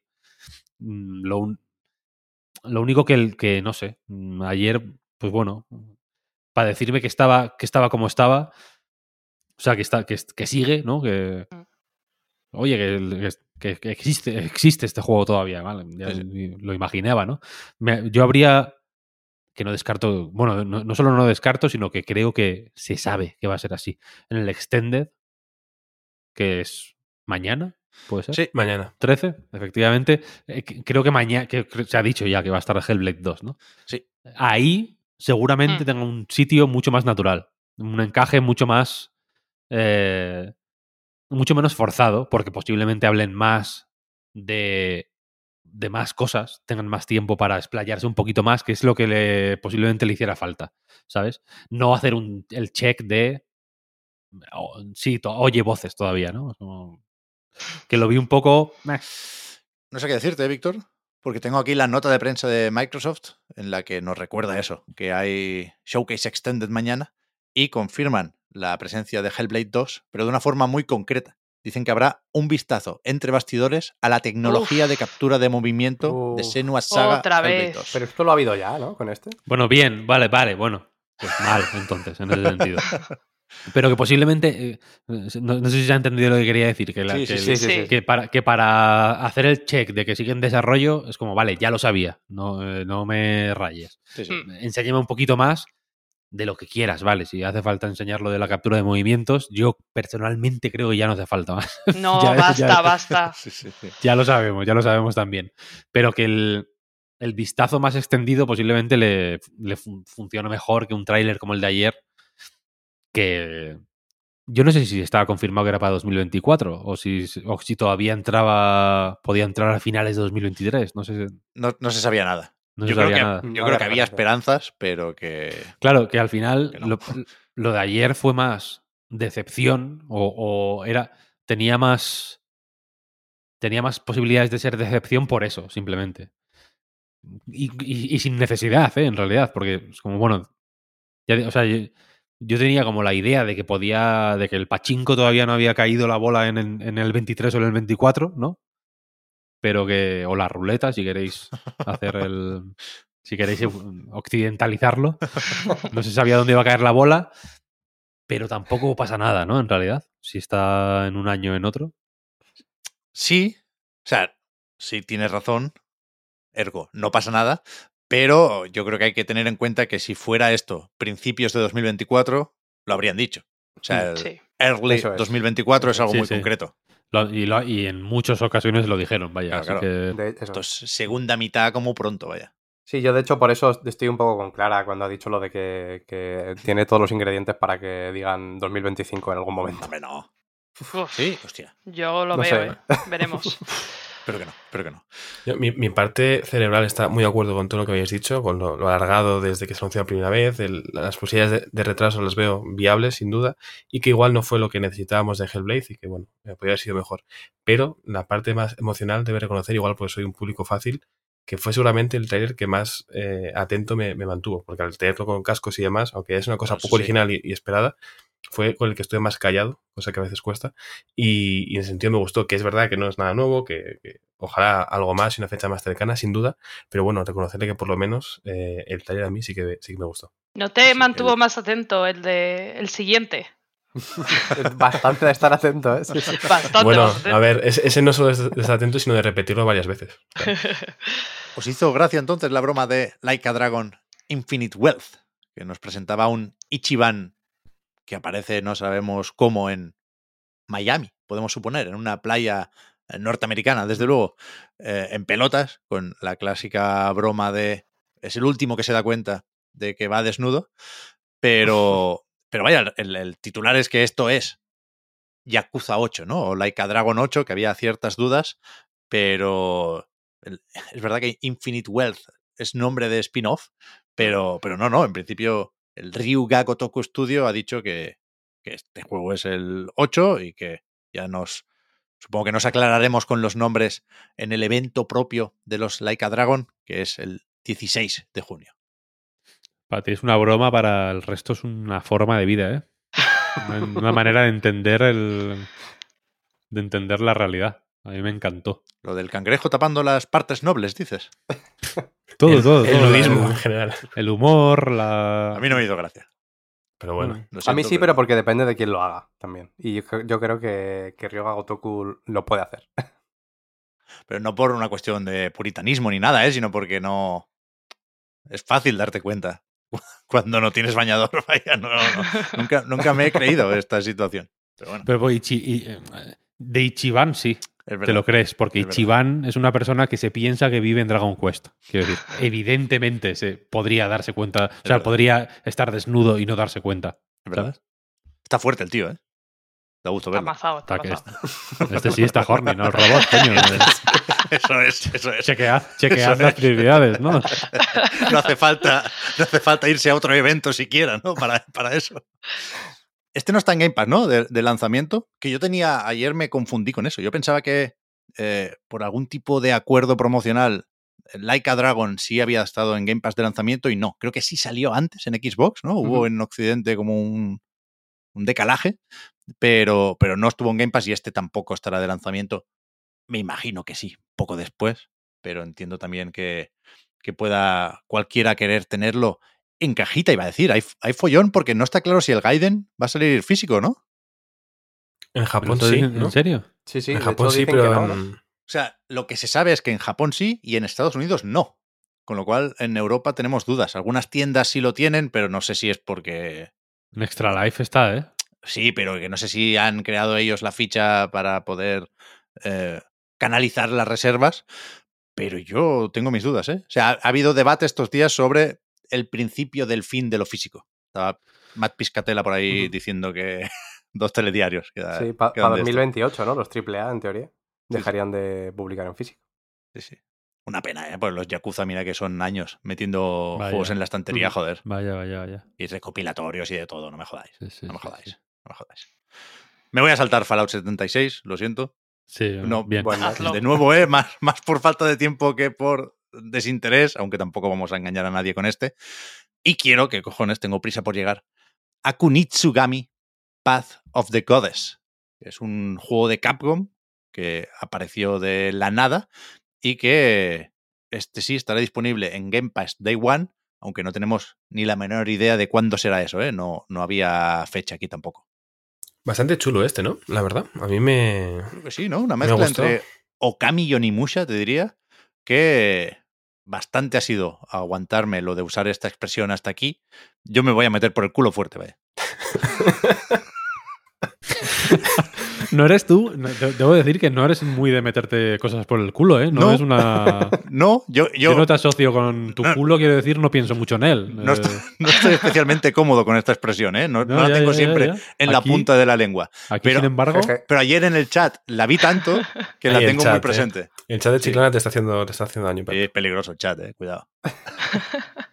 pero, pero esto es mi mierda totalmente, vaya. Es muy atrevido de colores, eh, vaya gameplay se veía muy bien, rollo y caleidoscópico. Wall of Demons, bien. Es que yo. ha sido duro, ¿eh? Lo de Wall of Demons, por ejemplo. Y esto. Esto me ayuda a recuperar la esperanza. Pero noto poco entusiasmo aquí. ¿No os gustó? ¿Qué, qué le pasa a este? Bueno, eh, nada en particular. A mí no me parece que pintara mal en concreto, pero no es de los que vi y me apuntó automáticamente, la verdad. O sea, yo creo que también lo visual tiene un punto también que cutrea en cierto sentido. Eh, loco? No sé, tiene, tiene, algo en, la... Engine. O sea, gráficamente es increíble, ¿eh? Gráficamente es increíble, pero tiene algo en el arte también, en los colores, que no me acaba de, convencer, pero eh, me fío de Capcom. O sea, no es una cosa de que diga, vaya mierda, no me interesa, no me apetece, sino, bueno, se queda ahí en barbecho y si van sacando cositas que van interesando, eh, ya veremos. Además, estando en Game Pass de lanzamiento, probarse se probará seguro. Y esta noche veremos más, además, ¿no? En el evento de Capcom, mm. se supone. Eso es principio sí. pero no. Mañana yo no. No me sale meter este juego en el mismo cajón que Exo Primal. Yo creo que está en otro cajón. Igual no, es el de Devil May Cry 5, pero otro cajón. No, no, no cutrea como cutrea Exo Primal. Es, es distinto. Vale, vale. vale, vale, El siguiente es Forza Motorsport. Que, bueno, por si había alguna duda, efectivamente viene sin número. No sé cuánto puede tener de reboot una franquicia de coches, pero, pero eso yo, yo creo que también es difícil ¿eh? enseñar un juego sin historia. Hay un modo carrera aquí, pero no, no, te permite hacer el típico tráiler de la historia, ¿no? Pero, pero es verdad que, me da la sensación de que el, juego se ve tan bien que deberían ser un poco más efectivas sus presentaciones. Y ya en el Developer Direct, aquel del Hi-Fi Rush, me pareció que veíamos poco de Forza. Igual en el Forza Monthly lo enseñan de otra forma, lo enseñan mejor, pero creo que, que tenemos menos presente de lo que deberíamos que esto sale por fin el 10 de octubre. Eh, sí, eh, para mí tuvo mucha menos presencia de lo que le esperaría, ¿no? A Forza Motorsport. no sé tampoco hasta qué punto es culpa del ritmo, del tráiler o de lo que sea, o de cómo estaban los ánimos y lo que vino antes eh, y luego llegó después. Pero sí que es verdad que para lo que es, y yo estoy convencido de que va a ser, bueno, el mejor juego de carreras del año, creo que se puede dar más o menos por hecho, en realidad, pero seguramente pues siente muchísimas bases como hacen siempre desde Forza, vaya. Creo que no hay ninguna duda en ese sentido, pero no sé si, ya digo, no sé si es por el trailer en sí mismo por, o por lo que tiene alrededor, no, no sé. Yo no le vi ese impacto, vaya. Para mí también personalmente pasó como, como uno más. Mm, igualmente. Mm. A mí me encantaría saber de coches como para emocionarme por el Corvette y demás, pero no, no tengo mucho conocimiento. Yo estoy igual, yo estoy igual. Que supongo que, ya digo, ¿eh? aquí la gracia es la simulación y las carreras más o menos puras, si queréis ir por ahí. Pero, pero vaya, pocas dudas con, con este Forza. Overwatch 2 estuvo por ahí enseñando un nuevo evento o expansión, este Invasion que, que tenía mucho de PvE, ¿no? Es verdad que ayer nos recordaban que no se canceló todo el PvE de Overwatch 2. Se canceló el rollo de los árboles de habilidades y una diferenciación más evidente respecto al resto del juego. Pero a mí, o sea, el tráiler me gustó. No, me voy a poner a jugar a Overwatch mañana y, no sé cómo están los ánimos en la comunidad después de esto, pero que, joder, que es, es guay Overwatch. Los personajes y el carisma y la dirección de arte me parece top. Me parece, joder, El contexto es verdad que no es el más propicio, pero el tráiler me pareció muy chulo. Hombre, hacen buenos trailers, ¿no? Normalmente esta gente no. Sí, ¿no? otra cosa, habrá quien te diga que en otras cosas son mejores o peores, pero trailers se les dan bien. Esto sale el 10 de agosto, ¿eh? que también nos, nos va a venir bien durante las vacaciones, creo yo. Persona 5 Táctica, otro de los que se había filtrado. Este sí tiene fecha, 17 de noviembre, y este entra directo al Game Pass de nuevo. Había más persona así, o sea, los Q Labyrinth estos, o Labyrinth Q, no, no, recuerdo muy bien los nombres, pero no, no eran tácticos, ¿no? Eran por turnos, ¿o qué? Los de 3DS, mm, eran esos, sí, sí, esos eran por turnos, sí, eran más normales, entre comillas. A mí este me dio muy buena pinta, debo decirte. Por eso, o sea, lo asocio por el rollo chibi, evidentemente, de los gráficos, aunque aquí las animaciones y demás eran muy guays. A mí me, sorprendió para bien el tráiler. Y el rollo chibi, para mi gusto, al menos, le va muy bien, la verdad, a todos los personajes. Entonces se jugará, ¿eh? Sí, sí, sí, a mí este me apetece bastante. Realmente el rollo táctico y, y, el Game Pass se llevan, se llevan muy bien. El Husant es un nuevo juego de Don Not que tengo la sensación de que están haciendo 80 juegos al mismo tiempo. ¿eh? Han sacado una hora. sí. el Harmony Fall of Reverie, ¿no? Salió el 8. Sí, sí, sí. Y, y, a mí me gusta mucho. Pinta bien. O sea, también es mi rollo, ¿no? Esto del desierto y una dirección de arte muy específica, con mucha intención. Eh, lo de la escalada me atrae bastante. Muy bien hecho, además, la parte de la escalada, ¿eh? muy realista. Supongo que por Zelda. Y, y no me había enterado yo de que había una demo. No está en Xbox o no estaba ayer por la noche, pero sí en Steam. Así que lo voy a jugar esta tarde. Sí, a mí me gusta bastante también, sobre todo por eso, porque hay muchos juegos con escalada a lo Zelda, pero sí tiene una escalada como más realista, ¿no? Con, a lo de Stranding. Sí, sí, sí, sí, pues eso, agarrándote bien con, tu cuerda en cada punto para no caerte. el movimiento es muy realista, vaya, si habéis visto cualquier tipo de vídeo de alguien escalando una pared muy vertical, es bastante así, pero encima tiene un, aparato gráfico bastante mono y agradable y muy colorido. A mí me, entró muy dentro y gracias a Pepe esta mañana pues ya me he bajado la demo en Steam, así que a tope. En otoño sale este, ¿eh? es uno de los de Fall. El año que viene, a principios del año que viene, The Chinese Room vuelve al horror con Still Wakes the Deep, un juego, una especie de... ¿Cómo es esto? Una estación petrolífera, ¿no? Sí, sí, sí. En medio del océano. Estuvo guay el tráiler, pero tenemos que esperar para saber por dónde van los sustos y cuánto miedo nos va a dar. Pero, de nuevo, en Game Pass, de nuevo, aunque solo sea por eso, se va a probar sin duda. Me gustaría mucho poder decir que me gustó Dungeons of Hindberg, porque es uno de estos indies que apuesta por una dirección de arte peculiar y reconocible, porque tiene algo de hack and slash, porque tiene algo de grindar raíles, como si de un Sonic se tratara, pero creo que la ejecución no está muy allá, ¿no? No, no mucho, tampoco me enteré muy bien de qué, de iba, porque hay como peleas y luego mucho puzzle y magia, y es lo típico de. Es pintón, visualmente, eh, porque es como un poco cel shade, pero a la vez como con unas animaciones muy peculiares, pero a mí no me dijo tampoco mucho.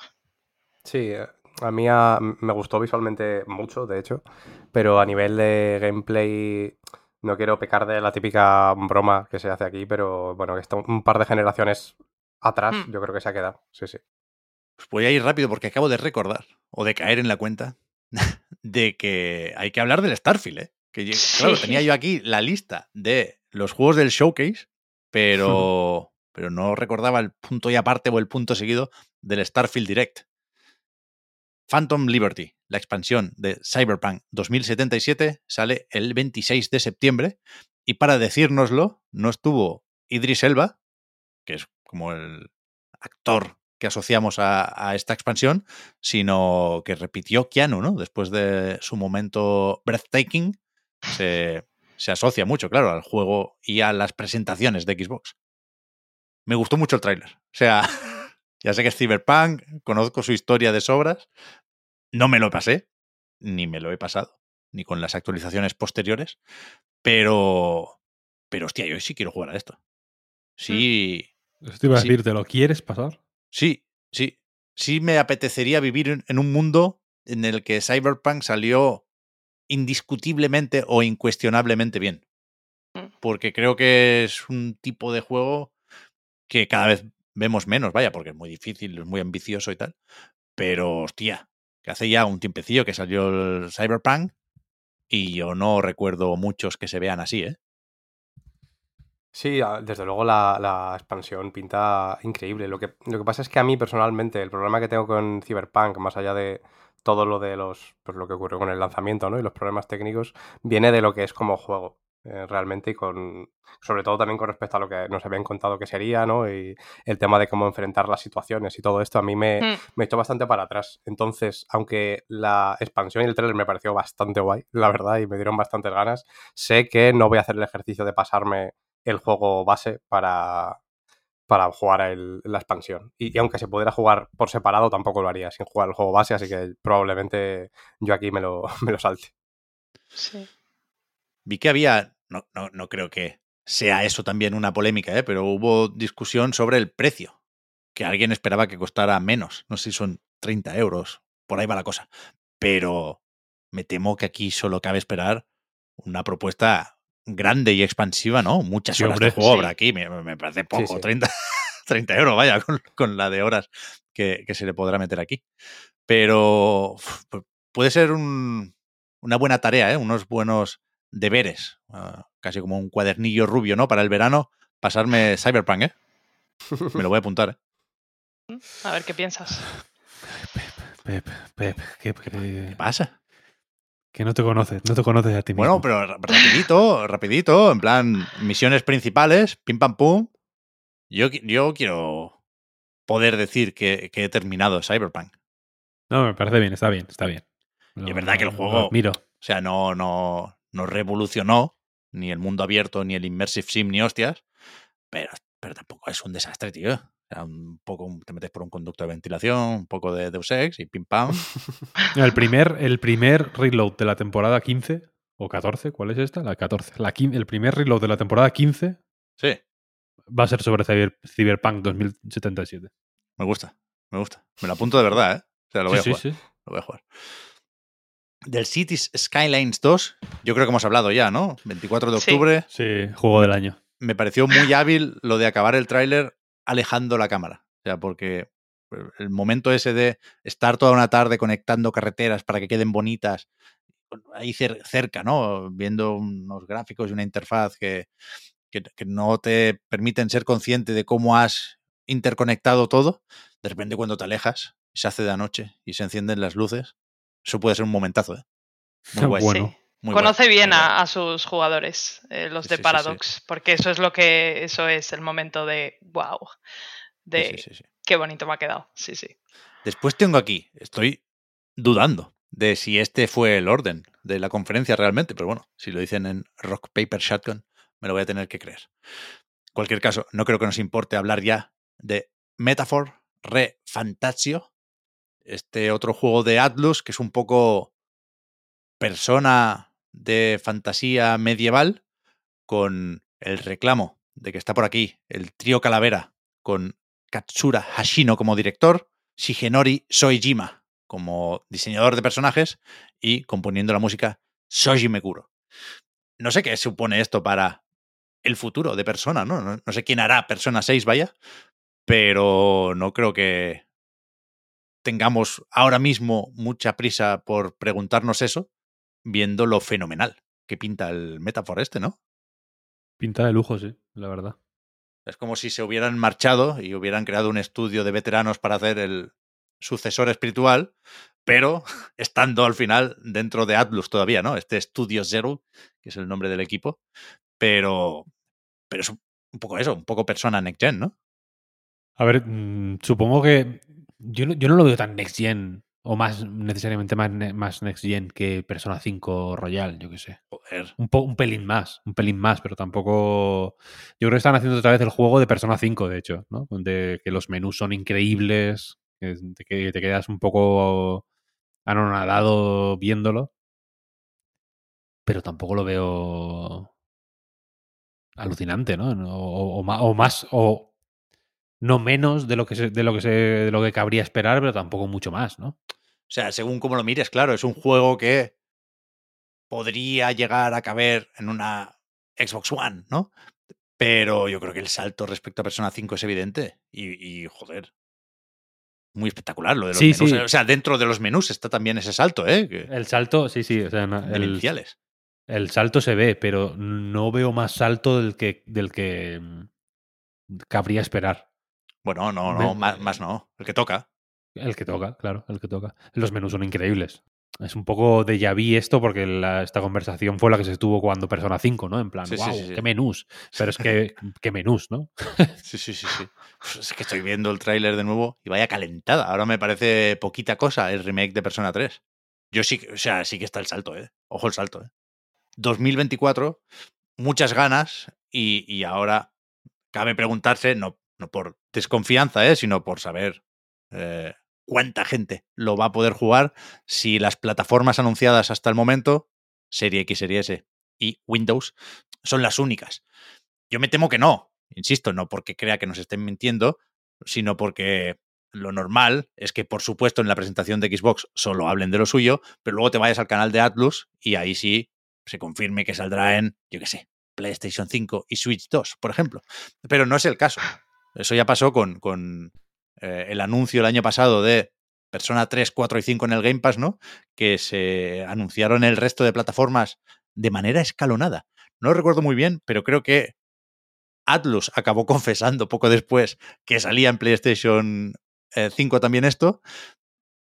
Y hubo que esperar al Nintendo Direct de poco después para confirmar la llegada a Switch.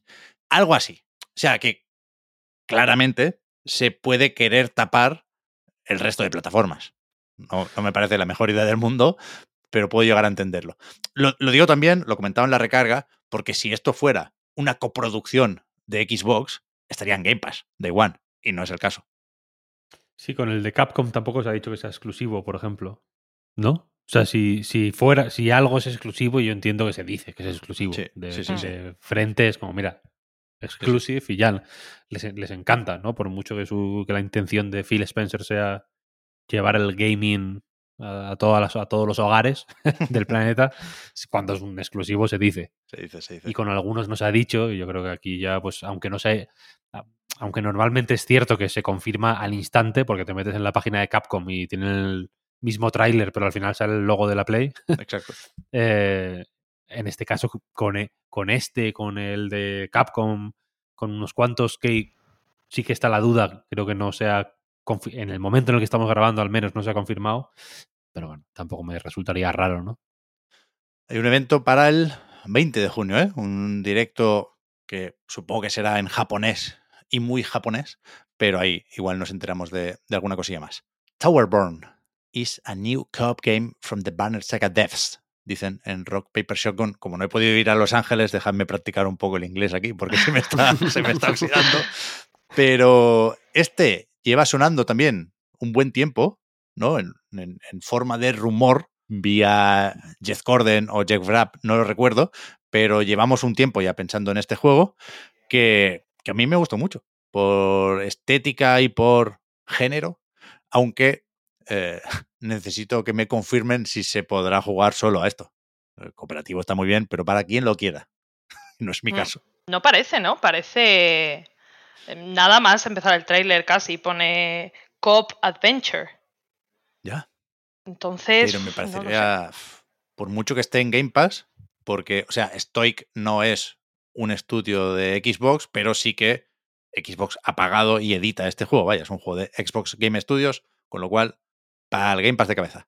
Por mucho que eso ayude a encontrar partidas, como decíamos con el 33 Immortals, mm. yo creo que somos muchos los que queremos jugar a un juego así relajados y tranquilos y solos, ¿no? Sí. Los que no tenemos amigos, sobre todo. Eh. ponme, un, ponme, un, bot, aunque sea, me da igual. Preferiría sin bots, pero ya que estamos. Habrá, habrá IAS en el futuro que puedas contratar para que te hagan de bot. Hay un negocio aquí, ¿eh? en el, en el. Como no vamos a comentarlo porque sois unos losers, en el, en el PC Gaming Show salió un juego que jugabas con una IA, que era como de rol, de, hmm. como de, un, de rol de mesa, digamos, ¿no? Tradicional, de ir contando la historia y el máster era una IA. Entonces. Que puede salir mal, ¿no? Pues, pues, tenía muy buena pinta, la verdad. Vale, vale, vale. Como todo, ¿no? Lo del PC Gaming Show, supongo. Como todo lo que del PC. Sí, fue una, maravilla. Ya decía yo, ya decía yo. Eh, después está este Clockwork Revolution, que, hostia, me, va, me va a buscar problemas. Porque yo viéndolo, me, me pareció terrible, lo siento, lo, lo, digo como lo siento. Me pareció una copia más o menos descarada de Bioshock Infinite, por mucho que pueda mm. aportar la mecánica de los viajes en el tiempo. Lo comentábamos, Juan, hace un rato en la recarga activa, que ha salido alguien que trabajó eh, montando un tráiler del Bioshock Infinite y ha dicho que la han copiado plano por plano, vaya. Y, y, aún así me parece feo. Creo que Bioshock Infinite es un, un, caso de estudio, porque es un juego que gustó mucho durante dos semanas. O sea, yo, o sea, yo lo reconozco, ¿eh? yo le puse un 9, me gustó mucho. Pero a los 10 días ya, nadie eh, quería saber nada de Bioshock Infinite. Y, creo que esto llega muy tarde, que no es necesariamente lo que esperábamos de In Exile, y que aunque por supuesto puede sorprender, porque no tiene fecha, de hecho acababa el tráiler con una bromita de eh, cuando esté hecho ya llegará, dando a mm. entender que puede faltar más de lo que suponemos. ¿eh? Pero con el tiempo también, ¿no? Claro, claro, claro. Pero que eso, que decía que, que a mí me gustó muy poco, y pensé que sería la opinión generalizada o mayoritaria. Y descubrí eh, ayer de madrugada repasando foros que no, que a mucha, gente, mucha gente le gusta mucho. Y no lo entiendo. Pero sigue habiendo ¿Eh? mercado para el steampunk. Porque ya basta, ¿no? Parece que sí. A mí la verdad es que me, me hizo preguntarme por, pues no sé, cómo se puede tener la vergüenza de sacar esto, de verdad lo digo, ¿eh? El, el trailer. sí, sí, sí, no, me gustó. Pero tal cual. Pero estoy de acuerdo, estoy de acuerdo, Oscar. O sea, que no me creo que una sola persona en el mundo no pensara en Bioshock Infinite. Y mm. creo que, que, no hay que apuntar a esto, ¿no? Con un tráiler ni con un juego. O sea, recordar irremediablemente a otro. Sí, sí. Total. Es bestia. Demasiado parecido. O sea, está bien, ¿no? Que la gente diga, recuerda como algo bueno. O fíjate, ojalá tenga algo parecido a. Pero que todo el mundo coincidiéramos. Yo cuando lo vi, y dije, bueno, igual me estoy colando. Seguro que hay mil referentes más y simplemente es cuestión de estética. Pero es que ya fue trending topic antes de terminar la conferencia ya, eh, Bioshock, evidentemente por, el parecido, ¿no? Y esta mañana sin la recarga lo comentábamos, este usuario de Twitter que había trabajado en los trailers del Bioshock Infinite y es que el parecido, hay ciertas semejanzas, es que hay cosas que son prácticamente uno a uno. Sí, sí, no sé si va a salir en eso. Mira, este sí, Víctor, aparte de que yo lo considero de PC Gaming Show, también lo, lo puedo ver en, en, el Xbox Games Showcase Extended. Ahí Brian Fargo nos puede aclarar un poco las cosas. Es que este hace falta. Este, este claro, es una figura que le viene bien a este juego. Pero. Pero no sé, ¿eh? No sé. Este necesita aclaración. Yo creo que cuando se aclaren las cosas. sí. También, también nos habían aclarado el Redfall y mira, pero bueno, Vamos a, quedarnos con lo bueno y sobre todo vamos a pasar a Starfield, porque después de esto salió Phil Spencer a anunciar una Xbox Serie S negra con un tera de capacidad por 50 euros más, ¿no? Pasamos de 300 a 350, que ayer pensábamos muchos, bueno, ya puestos haces el esfuerzo de llegar a Serie X. Pero son 150 pavos de diferencia, eh, cuidado. sigue teniendo sentido, creo yo, esta propuesta, sobre todo si no tienes una tele 4K, sobre todo si eh, algunos desarrolladores se curran un poco más la versión de serie S, que es verdad que hay algo de dejadez en algunas propuestas. O te la compras blanca también. O te pillas la blanca, efectivamente. Pero también dijo a todo esto, Phil, que los problemas de escasez de Serie X se están solucionando. Y de ahí eh, no hubo One More Thing, no hubo Kojima, por ejemplo, que no sé qué pasará con el... Hostia, ¿cómo se llama el... El que en principio está haciendo por ahí en la nube? No me sale el nombre, que se filtró hace mil. No, o sea, no está anunciado con ese título, ¿eh? Pero. Overdose, puede ser. Overdose, coño, gracias. No sabemos nada de eso.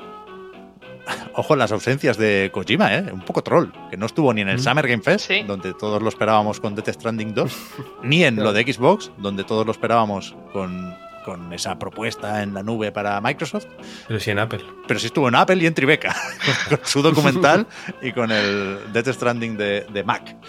El documental, el, documental lo hace él. Él y Sony. Es terrible, no va a hablar de Una Metal mierda. Gear. No, no, yo pens- o sea, pensaba que era un documental de que alguien había hecho un documental de Kojima. Sí, sí, va a ser muy malo eso, ¿eh? Me, me- me- me da mucha pena porque O no, pero ya de base ya me toca los huevos un poco, la verdad. Sí, parece muy de aquí y ahora. No, no vamos a conocer a, a Hideo Kojima de verdad. Vamos a ver su mudanza. Cuidado ya es, ¿eh? Yo me lo, lo voy a fumar entero. Pero, pero me decepcionó mucho el tráiler, sí, sí. Pero que eso, perdón, que salió Phil Spencer para acabar dando paso no a la sorpresa de la noche, sino a lo que ya conocíamos y teníamos muchas ganas de ver. Life is full of awesome what ifs, and some not so much, like unexpected medical costs. That's why United Healthcare provides Health Protector Guard fixed indemnity insurance plans to supplement your primary plan and help manage out of pocket costs. Learn more at uh1.com.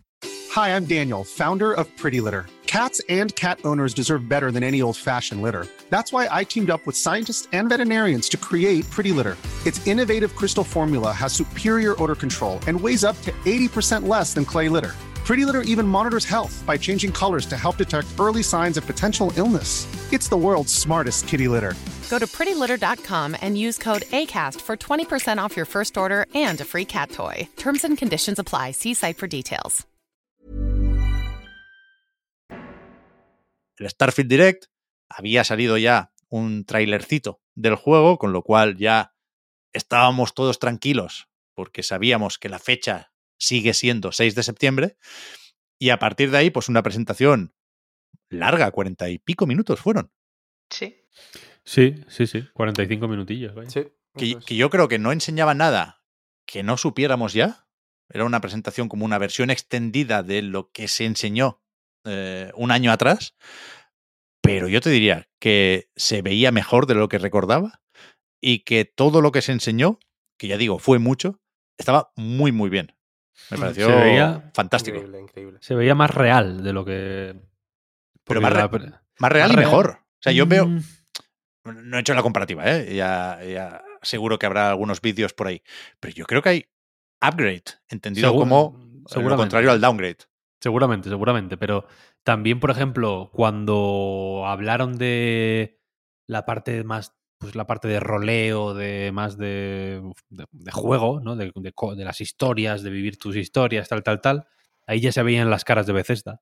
Hombre. Como un poco Sí, pero- ahí estamos, ¿eh? Sí, las, las Pero caras yo no, las o sea, quiero, pero- esas caras. Yo no quiero que me las No quiten, digo- ¿eh? No llegan a estar y yo me cabreo. Sí, sí. No lo digo como algo malo, no lo digo como algo malo. Lo digo como algo de, vale, me lo creo, efectivamente. Bueno, esto sí, es- sí. esto Claro. ya es un, es- efectivamente, es un juego de Bethesda. Este es el, ese es el juego de Bethesda que, pues bueno, que, que, que, que yo esperaba, ¿no? Al final había mucha parte de, pues eso, de crear mm, la base barra nave, de pegar tiros por el espacio, de explorar mil planetas distintos, no sé qué, no sé cuál, que era un poco batiburrillo de otros juegos, de otra gente. Y, a- y ayer yo creo que lo que la parte más interesante de lo que se vio nuevo fue eso, de ah, hostia, e- efectivamente, este es el juego de Bethesda. Porque al final, Hmm. no, no lo digo simplemente porque las caras cutren un poco, que cutrean. Cutrean. Algunas más que otras, ¿eh? Es curioso. Algunas más Sí, que otras, sí, algunas más que otras. Algunos Pero son más cuando- saltones. Sí, sí. Pero, pero la, la cuestión es que lo guapo es, es, mm, todo lo demás. O sea, las caras de Bethesda pueden permitirse cutrear porque tienen que tienen que acoger muchas frases ¿eh? y, muchas, y muchas cosas y mucha variedad de situaciones y muchas hi- historias, ¿no? Que, que- que al final es un... Yo me quedo, aparte de... Aparte de que aunque es increíble el puto juego, es demencial. sí, sí, eh, no, no tiene, no tiene sentido, no hay por dónde cogerlo. Es un juego que, que puede ser el juego del año Sí, sí. el mismo año que salió el puto Zelda Tears of the Kingdom, que no se dice pronto. No me Sí, extraña que Microsoft le, le quiera dedicar 50 minutos no me habría extrañado ni que hubieran dicho al resto de juegos, mira, os ponemos en el extended a todos, vamos a hacer dos horas de esto y para adelante. Pero me quedo con la idea de que es un juego de rol. Mm, un juego de rol. O sea, quiero decir que es un, que es un Skyrim, que es un Fallout, que es mm. un juego de Bethesda, de, mm, de ir andando por un lado, encontrarte con un fulano y que las próximas tres horas tú estuvieras yendo a Dios sabe qué y que las próximas tres horas te lleven por por donde no te esperabas y que la partida te cambie para siempre. Yo me acuerdo mucho de mi partida en el Oblivion, que estaba yendo a no sé dónde y de pronto había una cabaña y digo, ah, voy a ver qué viene esta cabaña, tal. Y, y de ahí me metí en una misión secundaria random, de las mil que hay en el Oblivion, como en el Skyrim, que me... que el final de la quest era que en lo más profundo de un lago había un cofre con un anillo que te permitía respirar bajo el agua. Mm, Entonces, a partir de ahí, mi partida se, alteró por completo, porque yo era un fulano que, respiraba bajo el agua, era Namor de pronto. Entonces, todas las siguientes 150 horas fueron un juego totalmente distinto. Ya no era un Notas que estaba ahí haciendo el tonto en la arena, pegándose contra un jabalí increíble, la arena del Oblivion cuando te pegabas con el jabalí. es un juego, un juego entero, distinto. Era un tío que eh, respiraba bajo el agua, ¿no? Y en este, y en este juego tiene pinta de que puede haber ese tipo de cosas, ¿sabes? Que de pronto estás montándote ahí tu película, pero, pero puedes acoger el tipo de movidas. Yo me acuerdo una vez que conté que en el Divinity Original Sin 2 maté a un tío. Al principio del, del Divinity Original Sin 2 estás en un barco. Sí. Y como que el barco naufraga y luego, y luego sales del barco y tal. Yo en ese barco maté a un... Había un tío que, era, que no era un malo ni nada, era un paisano de, que, que me estaba incluso queriendo ayudar. No me acuerdo muy bien, vaya, pero era un tío neutral, por lo menos. No se puso y, ni chulo, ¿eh? y le asesiné. Y luego no se lo conté a nadie. Entonces mi personaje tenía un oscuro secreto, que era que había matado a un pavo, por de la, y encima como por de, vicio, ¿eh? O sea, le maté como en plan por la espalda y que te den por el culo. Ahora que no, ahora que nadie me, como no sé si voy a sobrevivir, ¿no? Como el barco está naufragando, quiero probar simplemente la experiencia de asesinar, de arrancarle la vida a otro ser humano. y luego ya hice el juego normal pero con eso de fondo, ¿no? Y tiene pinta de que este puede acoger ese tipo de mierdas, ¿sabes? Como la paisana que decía que, tenía que amontonado los sándwiches ahí en su nave. Sí. Ese tipo de cosas Buen ¿eh? me flipan. Y, y, creo que es lo que menos había visto hasta ahora. Sí. Como que estaban las, estaba el esqueleto para poder acoger ese tipo de cosas, pero no habíamos visto que se pudiera eh, hacer, efectivamente. Y me gustó que le dedicaron mucho tiempo a ese tipo de anécdotas y de, y de, bueno, pues a mí me gusta hacer naves con formas de animales. sí, ese, tipo de, ese tipo de historias me, me gustó que le dieran tanta presencia mm. porque más allá de ser un juego de crear naves o de explorar el espacio de, o de pegar tiros a pobres animales que te encuentras por ahí en, cuanto llegas a un planeta, tiene que ser un juego de rol, ¿no? Al final, es un, tiene que ser un juego de, de la Bethesda de Todd Howard, ¿no? Que al final el hombre, pues, yo qué sé, tiene pinta de que le gusta hacer este tipo de juegos. Mm. Y, ayer lo vi y yo estuve todo el rato con la boca abierta pensando que, what the fuck, ¿qué es esto? Cada cosa que salía era mejor que la anterior. Ya ves. Sí. Me ha recordado con lo de los sándwiches a... a mí me hizo bastante gracia que hubo como una transición, como que un sándwich que estaba flotando, como que se convertía en un planeta, ¿no? Como como un fundido ahí mm. entre el planeta y el sándwich. Me, gustó bastante. Y efectivamente, me parece que el juego pinta eh, increíble en general, pero me parece súper guay la forma en la que lo contaron ayer. O sea, me, parece que todo lo que dijeron, a pesar de que eh, yo entiendo que como premisa una presentación de 40 minutos sobre el mismo juego pueda parecer que va a ser, va a llegar a un punto que, vas a estar pidiendo la hora, yo creo que, que, no. Y a lo mejor cuando estaban a punto de hacerlo, ¿no? Cuando estaba a punto a lo mejor de decir ya, uff, lo mismo se está pasando, es cuando metieron lo de el relojito y, los cascos y el mando, que es verdad que ellos mismos lo dijeron así, ¿no? Como para, para relajar el ritmo de la presentación y funcionó para mi gusto. Y en general eso, como todo, aunque son cosas que ya se hubieran mencionado, todo son cosas al mismo tiempo que creo que la gente que sigue el juego tiene ganas de conocer en detalle y que sirve mucho para visualizarte jugando. Yo cuando hablaban de, lo de los planetas, de la cantidad de planetas que hay, la forma de abordarlos, yo digo, mira, estoy seguro de que a lo mejor hago dos misiones principales en todo el juego jugando 300 horas. Eh, viendo esto porque me, visualizaba haciéndolo, ¿no? Igual que me, visualizaba un detalle que me, pareció chulo. Eh, ¿Os acordáis cuando una nave está a punto de, de, aterrizar en un planeta y le hacen como un control, ¿no? Como que le escanean y dicen, a ver, vamos a escanear la carga que tienes, mm. no vaya a ser que estés traficando con movidas, ¿no? Entonces, eh, esos pequeños detalles, ¿no? Que te iban tirando en todo momento, aunque una parte estuviera más centrada en las habilidades y otra más en otra cosa, al final todo el rato te hablaban de todo. Eh, de alguna manera. Y creo que, lo hacían muy bien. Y sobre todo por ese toque personal que decía Víctor, ¿no? Hablando de lo, de los animales, igual que yo, yo, destacaba, lo tengo hasta, hasta apuntado, el tema de los rasgos, ¿no? Cuando decía, pues mira, a mí me, me mola eh, ir eh, en sigilo haciendo esto, tal, a mí me gusta engañar, que, en realidad son situaciones más o menos generales, pero es verdad que hay un tipo de, de, jugador para todos estos estilos, ¿no?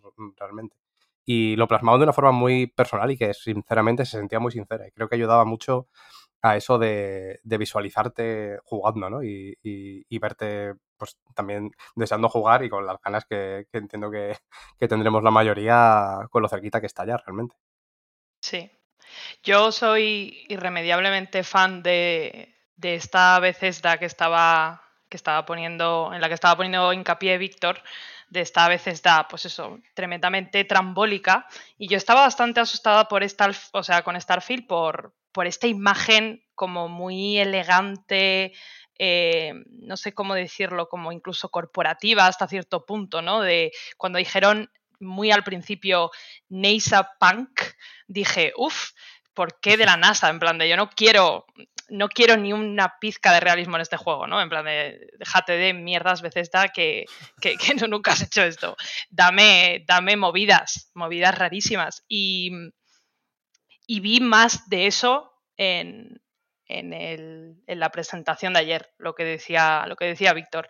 Vi más de, de, de, pensar precisamente en todo aquello que no me están enseñando porque quieren que yo encuentre. ¿Sabes? Pues yo qué sé, como en el Fallout New Vegas, la misión está de los ghouls que viven encerrados y que se quieren ir a otro planeta y que acabas lanzando tú la nave para que se vayan a, Dios sabe dónde y, a tomar por culo, ¿no? Todas esas misiones como todas esas secundarias tan raras, tan trambólicas, que aún encima sin las caras de veces da, no tendrían tanto sentido porque sinceramente lo, gracioso también son las caras. Yo es que hasta, hasta espero que salga con bugs Sé que esto es feo decirlo, ¿eh? Pero espero que salga bugueadísimo. Es que va a ser lo más divertido del mundo. no que se me rompa el juego, ¿no? Pero yo qué sé, pues físicas raras. Sacaron mucho, mucho personaje volando. En plan de una explosión y sale el pavo volando por ahí. Y eso, y es que eso es lo que a mí me gusta eso se rompe, ¿eh? Eso se rompe por todo. Se va a romper. Y yo lo el tema de la gravedad y todo. Eso es, eso es. Va a ser increíble por eso. Lo que sí que os digo es que a mí me dejó fijaos que me, dejó como salpimentada un poco, porque yo estaba a tope, pero de repente como que, no de repente, me estaba dando cuenta todo el rato y ya se vio en el tráiler y ya lo que sabía, ya yo veía mucho de No Man's Sky y ayer vi exagerado de No Man's Sky, ¿no? Y hay una parte de mí que le da muchísima pena a No Man's Sky porque no sé dónde va a quedar No Man's Sky después de Starfield. Me refiero, el escaneo, la minería tal cual no Man's Sky. O sea, lo peor que tiene No Man's Sky, que es la puñetera minería, y te sale el vato en Starfield con un, con un láser minando hierro. En plan de, no, por favor, porque habéis copiado eso precisamente? Es lo peor del juego. El tipo de, de, bicho, ¿no? Eh, eh, lo que digo, los escáner, el escaneo de planetas, el escaneo de la fauna y la flora. Tú cuando escaneas un planeta en No Man's Sky te sale como una tablilla y te pone pues eso, el tipo de bioma que tiene, eh, dónde está, eh, yo qué sé, si tiene, qué tipo de componentes tiene, cuánta flora hay, cuánta fauna hay, y eso está uno a uno. Solo que No Man's Sky lo hace de una manera muy poética, ¿no? En plan, un, un planeta puede ser, yo qué sé, no lo sé, roto en el tiempo, no lo sé. Y, y Starfield ha copiado todo eso, pero 1-1. La construcción de bases es demencial, es por módulos 1-1. Y digo, coño, no sé si. No lo sé, ¿eh? que yo no soy una experta en ciencia ficción del espacio, ni mucho menos, pero ¿no habría otras maneras de hacer eso? han sido vagos, lo han copiado a sabiendas, eh, pero a mí me pareció eso, pero descaradísimo, ¿eh? Y estoy segura de que No Man's Sky no puede, creo que no puede convivir en un mundo con Starfield. Igual ahora, con toda la parte multijugador más bestia que le están metiendo a No Man's Sky, aún puede ser.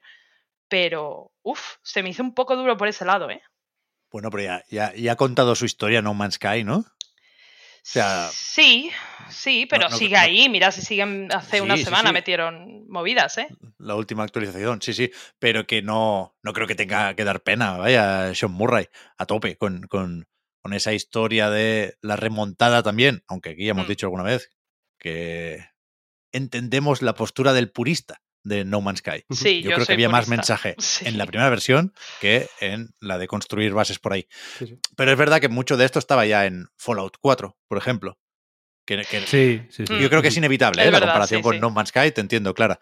Pero que al final hay tantas cosas aquí que se van a tener que pisar con muchos juegos. Ayer hmm. leía también la broma de RIP Star Citizen, ¿no? Como que algunos se han cansado de esperar esa propuesta y, seguro que hay matices. Yo tampoco presto mucha atención a ese juego desde que sé lo, que se paga por algunas naves, ¿no?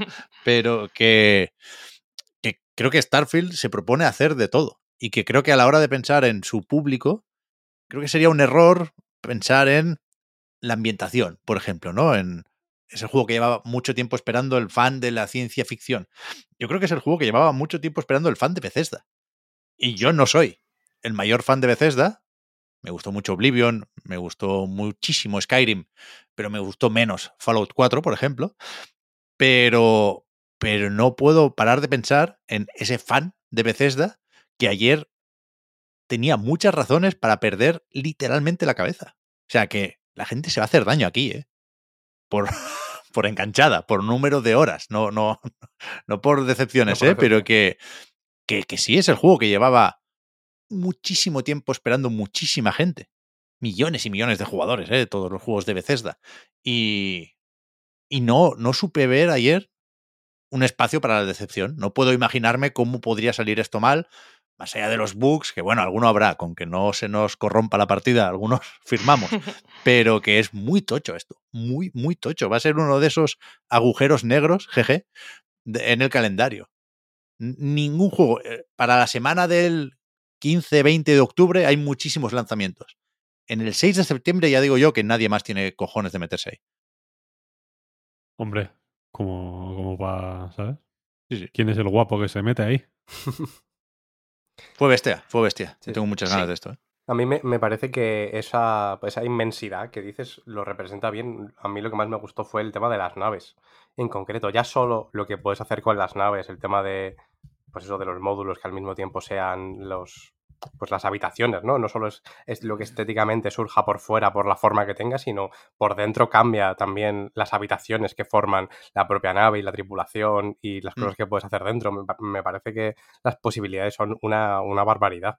O sea, si solo eso, una, una cosa que al final es relativamente anecdótica, aunque entiendo que mucha gente se pasará muchas horas con esto, pero al final no deja de ser editar tu forma de transporte para realmente hacer lo que se supone que es importante o principal, ¿no? Y solo esto ya tiene muchísimo, muchísima cuerda, vaya. Sí, sí. ¿Y la parte de los disparos? Es decir, el año pasado se recibió, no te voy a decir que mal, porque pesaba más la emoción de ver Starfield, pero hubo críticas a los disparos, a lo que parecía que era muy shooter, ¿no? y yo creo que ayer seguía siendo así, ¿no? ¿Qué, puede pasar con esto? A mí me sorprende, por ejemplo, que no haya un batch, no haya un mm. equivalente a ese mm. sistema de Fallout que te permite, si no te gusta jugar a un FPS, pues hacer el rollo este más táctico, y más calmado de parar la acción, seleccionar qué parte del cuerpo del enemigo quieres apuntar y, y al final es una manera moderadamente distinta de jugar al mismo juego. ¿eh? Quiero decir que claramente apela a dos públicos o dos preferencias distintas.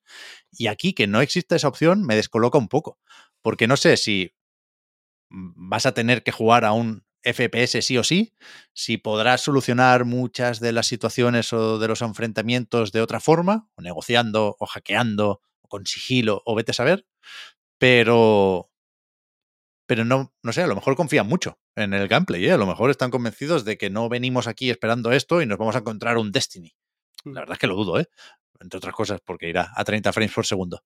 Pero, pero ayer había tantas cosas en, en el Starfield Direct que la, la, presencia de los disparos estaba como más repartida o diluida, ¿no? Si, sí. si no te gustaban, si, si vienes aquí por las explosiones, fiesta, claro.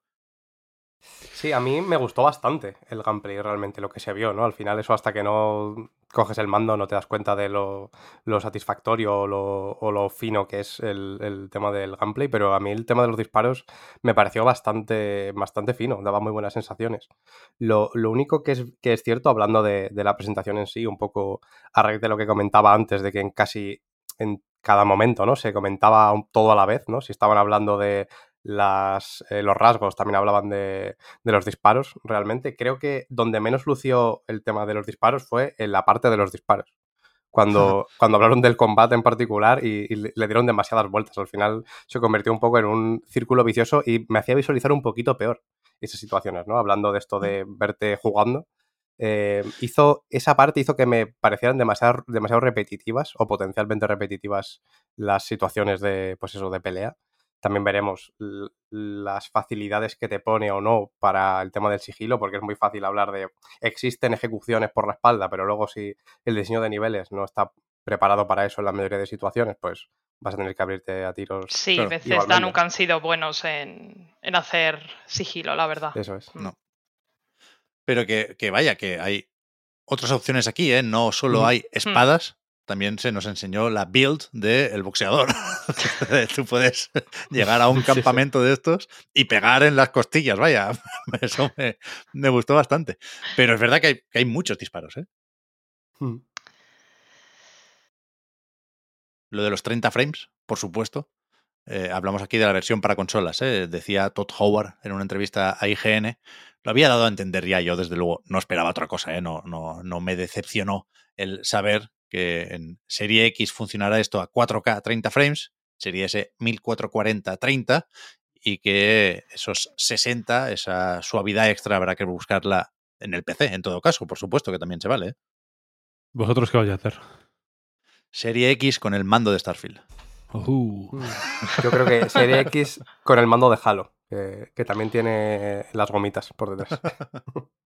Yo PC con una nueva gráfica que me va a tocar comprarme antes del 6 de septiembre.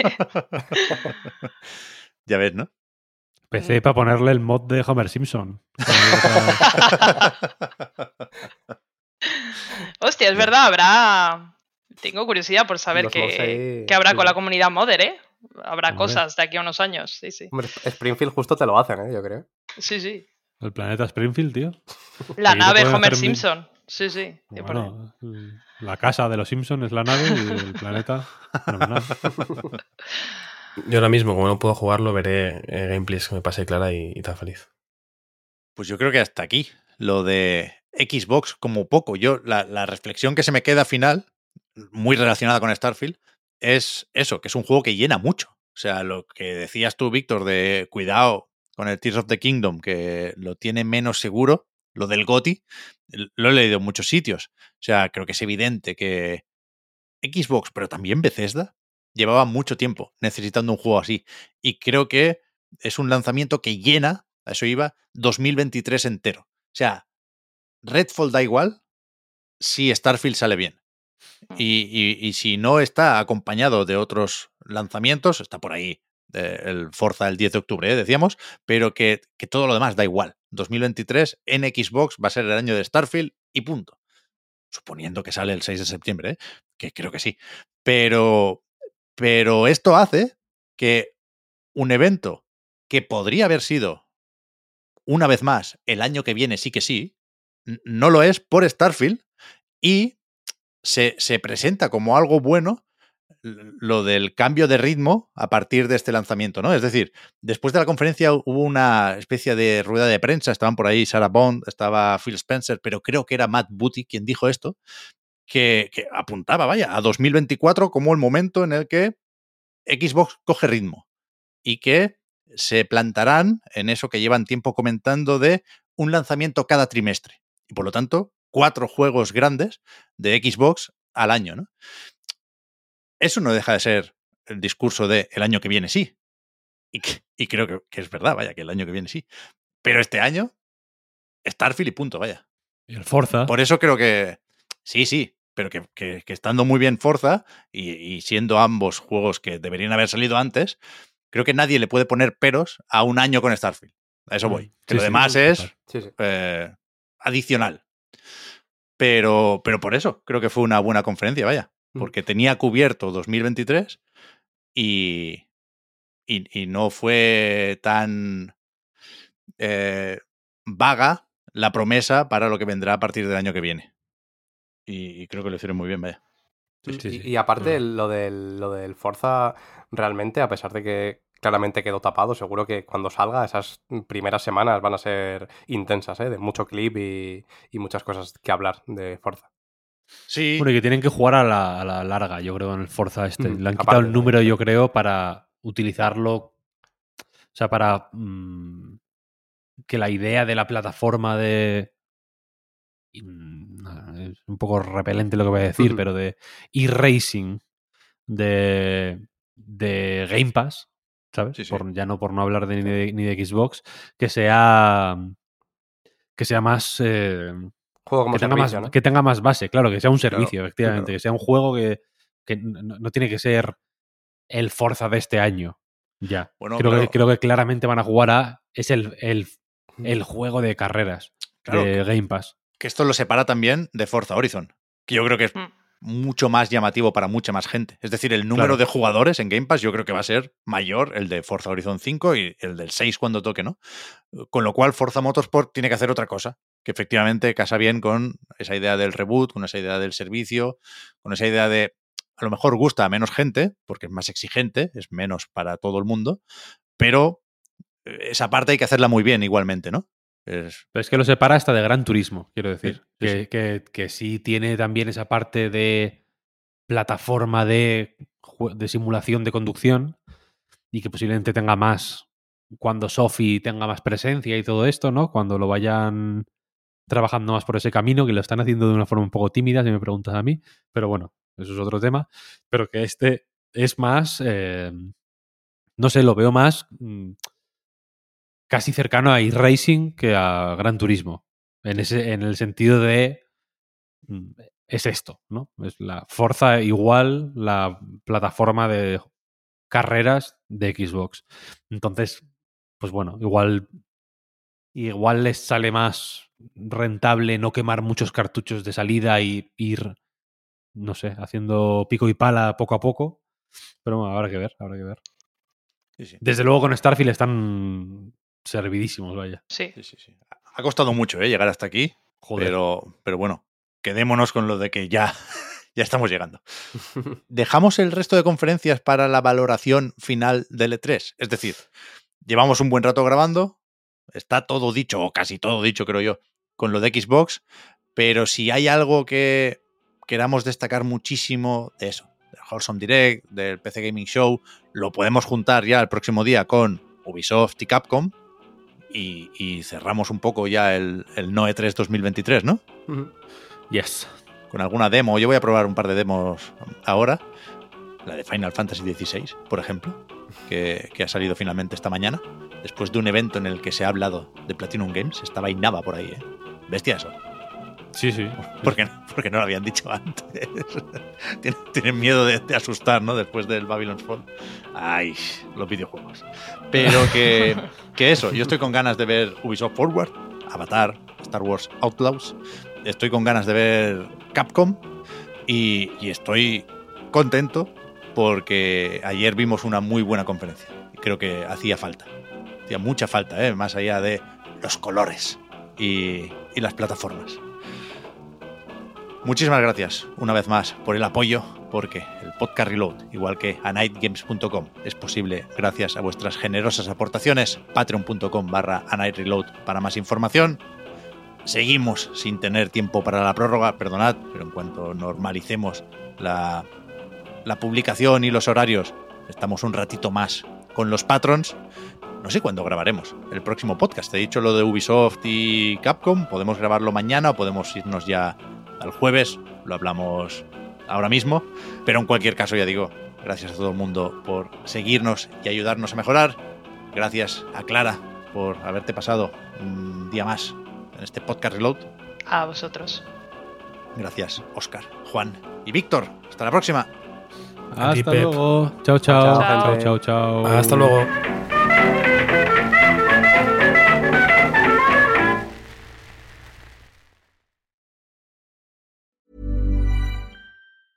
Hi, I'm Daniel, founder of Pretty Litter. Did you know cats tend to hide symptoms of sickness and pain? I learned this the hard way after losing my cat, Gingy. So I created Pretty Litter, a health monitoring litter that helps detect early signs of illness by changing colors, saving you money and potentially your cat's life. Pretty Litter is veterinarian developed, and it's the easiest way to keep tabs on your fur baby's health right at home. Go to prettylitter.com and use code ACAST for 20% off your first order and a free cat toy. Terms and conditions apply. See site for details.